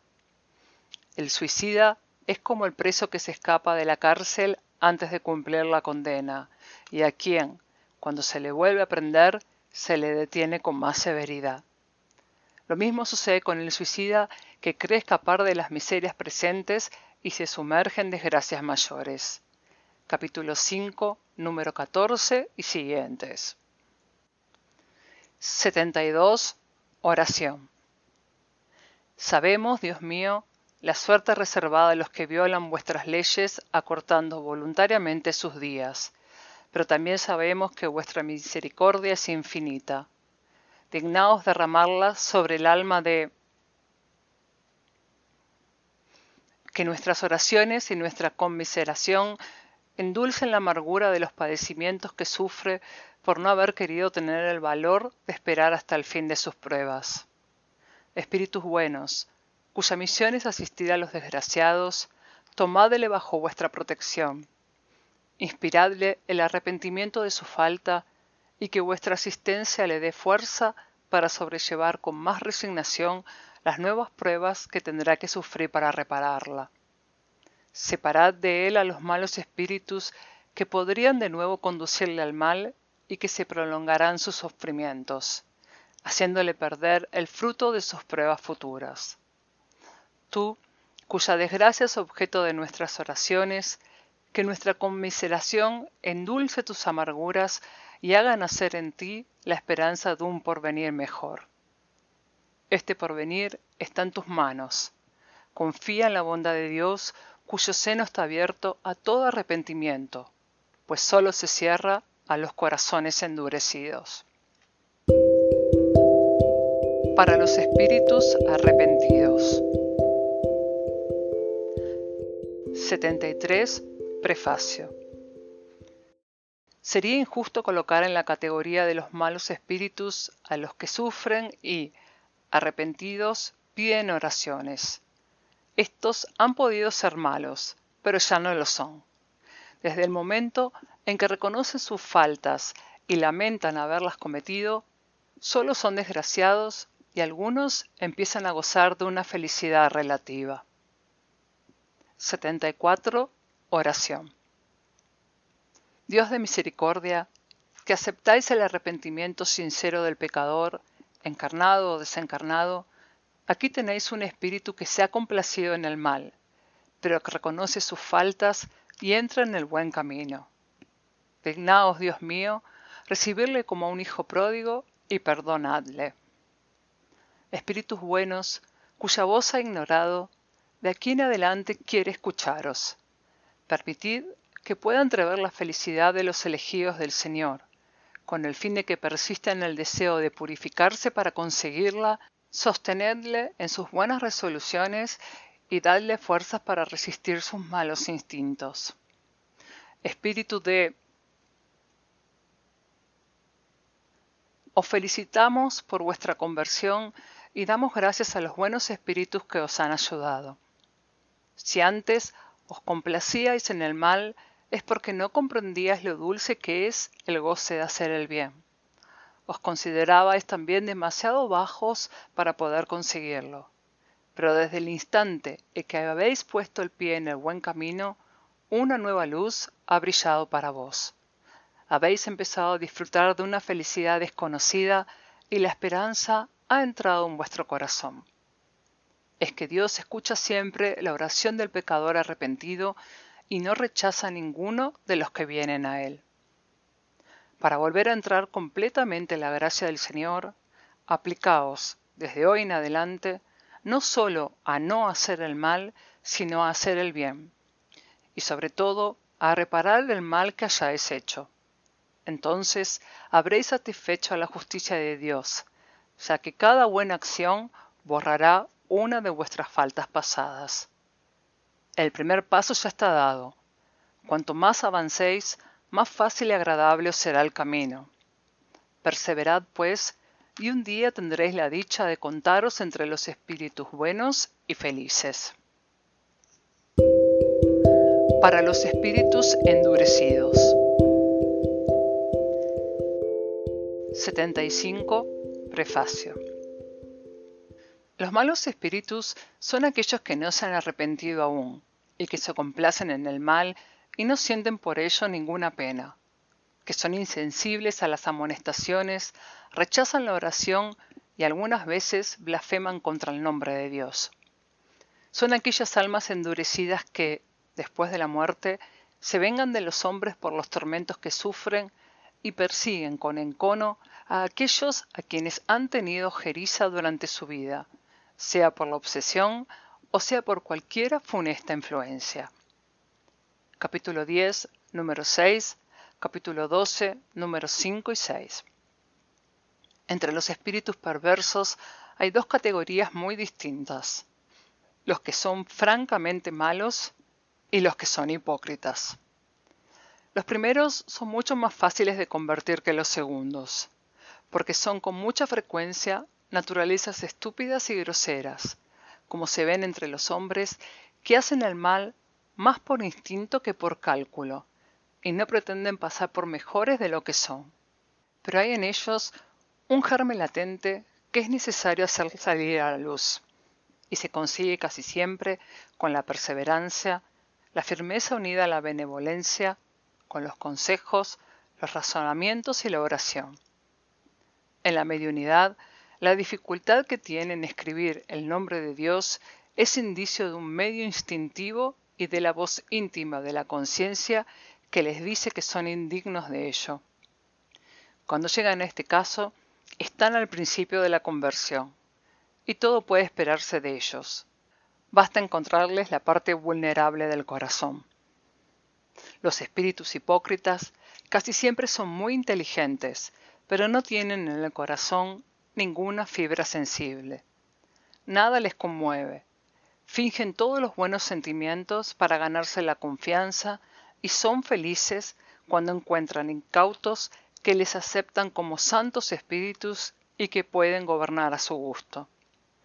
El nombre de Dios, lejos de inspirarles el menor respeto, les sirve de máscara para cubrir sus torpezas.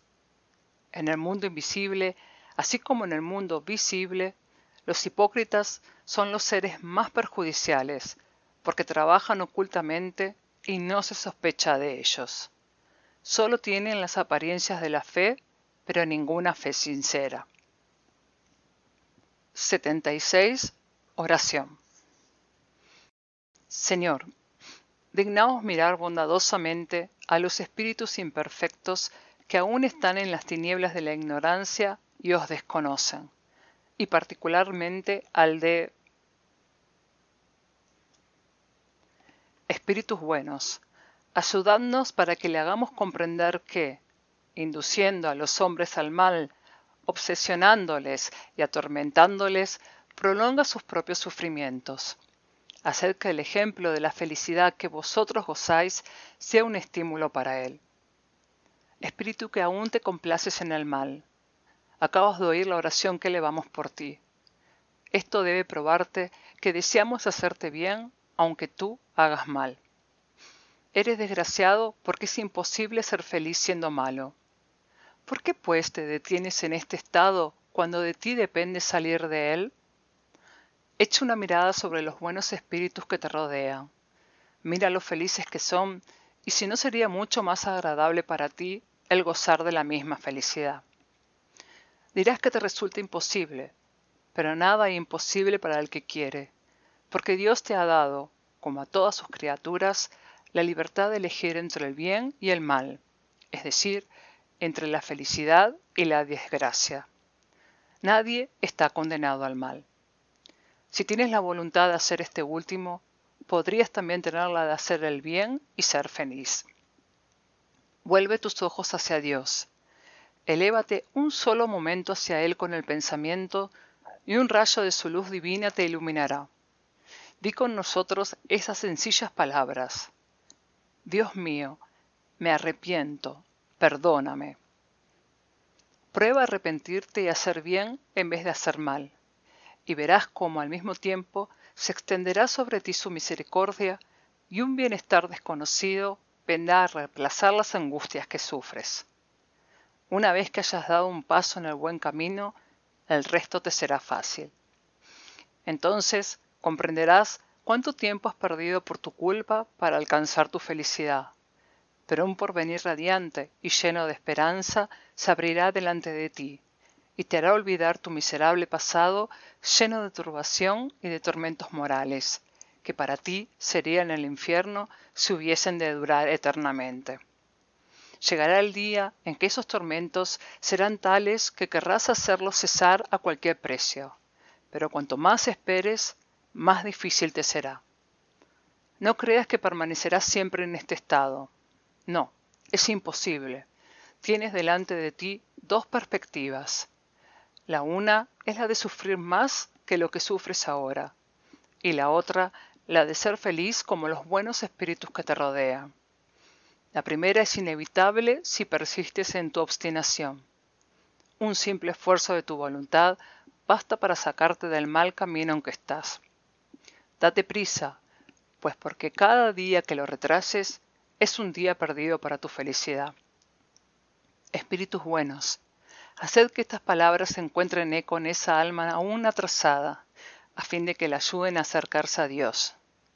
Así, os lo suplicamos en nombre de Jesucristo, que tan grande poder tuvo sobre los espíritus malos.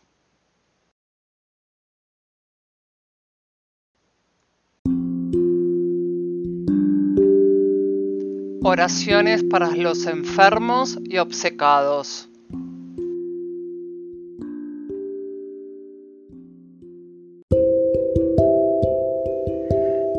para los enfermos. 77. Prefacio. Las enfermedades son parte de las pruebas y de las vicisitudes terrestres. Son inherentes a lo grosero de nuestra naturaleza material y a la inferioridad del mundo que habitamos. Las pasiones y los excesos de todas clases siembran en nosotros gérmenes malsanos, muchas veces hereditarios. En mundos más avanzados física y moralmente, el organismo humano, más purificado y menos material, no está sujeto a las mismas dolencias, y el cuerpo no está minado sordamente por los estragos de las pasiones. Capítulo 3, número 9. Es necesario, pues, resignarse a sufrir las consecuencias del centro en que nos coloca nuestra inferioridad, hasta que hayamos merecido cambiarlo. Entretanto, no debe esto impedirnos hacer lo que dependa de nosotros para mejorar nuestra posición actual, pero si, a pesar de nuestros esfuerzos, no podemos conseguirlo, el Espíritu nos enseña a soportar con resignación nuestros males pasajeros. Si Dios no hubiese querido que los sufrimientos corporales fueran disipados o aliviados en ciertos casos, no habría puesto medios curativos a nuestra disposición. Su previsora solicitud con respecto a esto, acorde con el instinto de conservación, indica que es nuestro deber buscarlos y aplicarlos. Al lado de la medicación ordinaria elaborada por la ciencia, el magnetismo nos ha hecho conocer el poder de la oración fluídica. Después, el espiritismo ha venido a revelarnos otra fuerza en la mediunidad curativa y la influencia de la oración. Véase la oración número 8. 78. Oración para que la diga el enfermo. Señor, vos sois la suma justicia. La enfermedad que habéis querido enviarme debo merecerla, porque vos jamás afligís sin causa. Para mi curación me someto a vuestra infinita misericordia. Si os place devolverme la salud, que vuestro santo nombre sea bendito. Sí, por el contrario, debo sufrir aún, que asimismo sea bendito. Me someto sin murmurar a vuestros divinos designios, porque todo lo que hagáis no puede tener otro objeto que el bien de vuestras criaturas. Haced, Dios mío, que esta enfermedad sea para mí un aviso saludable y que me sobreponga a ella. La acepto como una expiación del pasado y como una prueba para mi fe y sumisión a vuestra santa voluntad. Véase la oración número 40. 79. Oración para el enfermo. Dios mío, vuestras miras son impenetrables, y en vuestra sabiduría habréis creído deber afligir a con la enfermedad. Os suplico extendáis una mirada de compasión sobre sus sufrimientos y os dignéis ponerle fin. Espíritus buenos, ministros del Todopoderoso, os ruego que secundéis mi deseo de aliviarle. Haced que mi oración vaya a derramar un bálsamo saludable en su cuerpo y el consuelo en su alma. Inspiradle la paciencia y la sumisión a la voluntad de Dios. Dadle fuerza para sobrellevar sus dolores con resignación cristiana a fin de que no pierda el fruto de esta prueba. Véase la oración número 57. 80. Oración para el medium que cura. Dios mío, si os dignáis serviros de mí, aun cuando soy indigno, puedo curar este sufrimiento si tal es vuestra voluntad, porque tengo fe en vos, mas sin vos nada puedo. Permitid a los buenos espíritus que me penetren con su fluido saludable con el fin de que yo lo transmita al enfermo, y desviad de mí todo pensamiento de orgullo y de egoísmo que pudiese alterar su pureza. Para los obcecados. 81. Prefacio. La obsesión es la acción persistente que un espíritu malo ejerce sobre un individuo. Presenta caracteres muy diferentes, desde la simple influencia moral sin señales exteriores sensibles hasta la perturbación completa del organismo y de las facultades mentales. Altera todas las facultades medianímicas y en la mediunidad por la escritura se conoce por la obstinación de un espíritu en manifestarse con exclusión de todos los otros. Los espíritus malos pululan alrededor de la tierra a consecuencia de la inferioridad moral de sus habitantes. Su acción malhechora forma parte de las plagas que la humanidad sufre en la tierra. La obsesión, como las enfermedades y todas las atribuciones de la vida, debe, pues, ser considerada como una prueba o una expiación, aceptada como tal.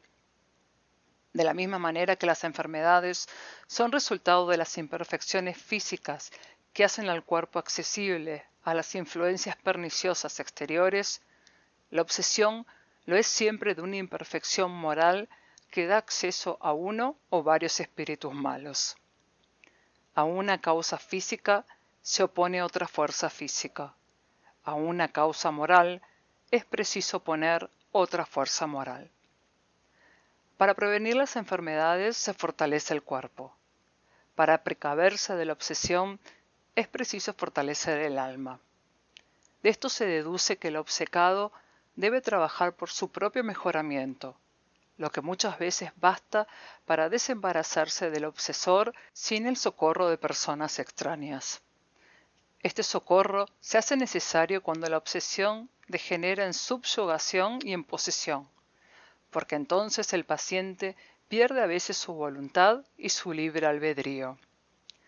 La obsesión es casi siempre producto de una venganza ejercida por un espíritu, y con mucha frecuencia tiene su origen en las relaciones que el obcecado ha tenido con él en una existencia precedente. Capítulo 10, número 6, capítulo 12, número 5 y 6. En los casos de obsesión grave, el obcecado está como envuelto e impregnado de un fluido pernicioso que neutraliza la acción de los fluidos saludables y los rechaza.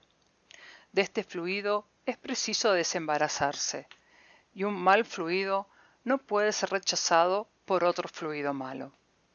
Por una acción idéntica a la de un medio curandero en el caso de enfermedad, es necesario expulsar el fluido malo con la ayuda de un fluido mejor, que en cierto modo produce el efecto de un reactivo.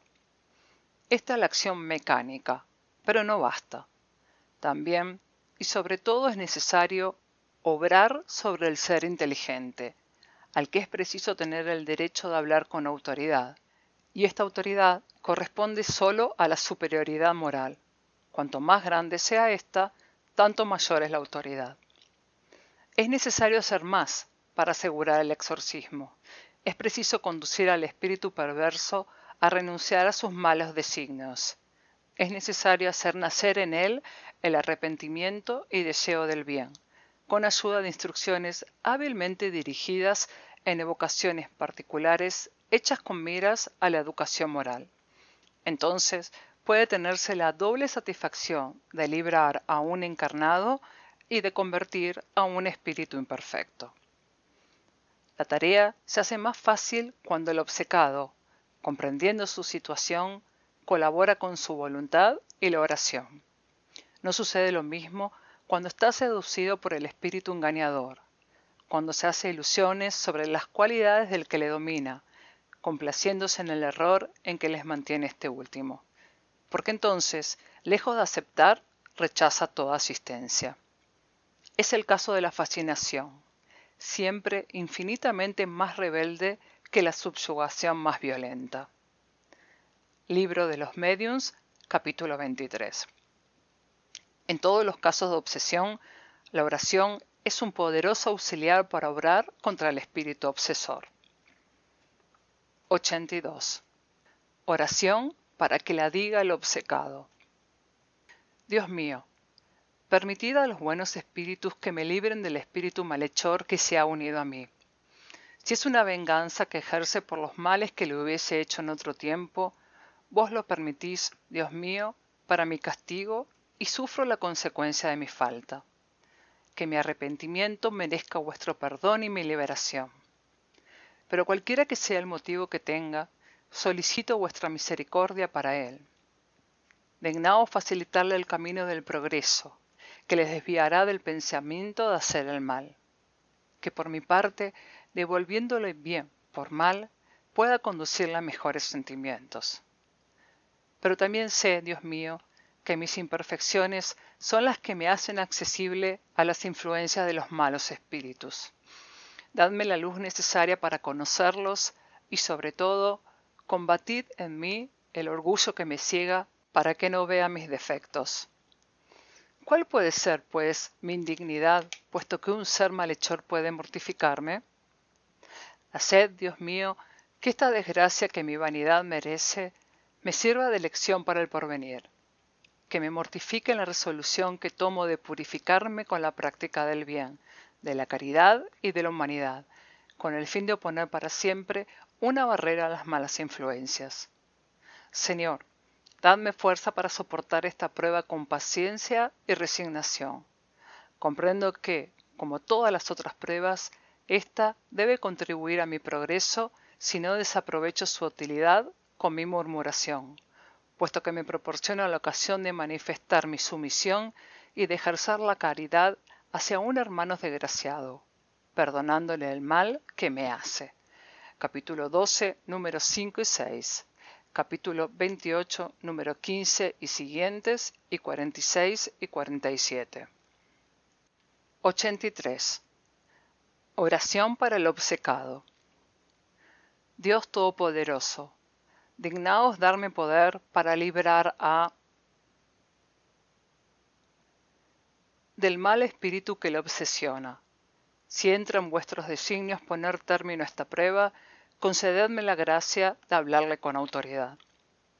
Espíritus buenos que me asistís, y vos, su ángel de la guarda, prestadme vuestro auxilio y ayudadme a librarle del fluido impuro que le rodea. En nombre de Dios Todopoderoso, conjuro al espíritu malhechor que le atormenta a que se retire. 84. Oración para el espíritu obsesor. Dios infinitamente bueno, imploro vuestra misericordia para el espíritu que obsesiona a... Hacedle entrever la claridad divina, a fin de que vea el falso camino en que se encuentra. Espíritus buenos, ayudadme para hacerle comprender que haciendo el mal lo pierde todo, y todo lo gana haciendo el bien. Espíritu que os complacéis en atormentar a... Escuchad porque os hablo en nombre de Dios. Si queréis reflexionar, comprenderéis que el mal no puede superar al bien, y que no podéis ser más fuertes que Dios y los buenos espíritus. Ellos podrían haber preservado a de toda persecución por vuestra parte. Si no lo han hecho, es porque él o ella debía sufrir esta prueba. Pero cuando esta prueba concluya, os quitarán toda acción sobre él. El mal que le hayáis hecho, en vez de hacerle daño, servirá para su avance. Por eso será más feliz. De este modo vuestra maldad habrá sido una pura pérdida para vos y se volverá contra vos mismo.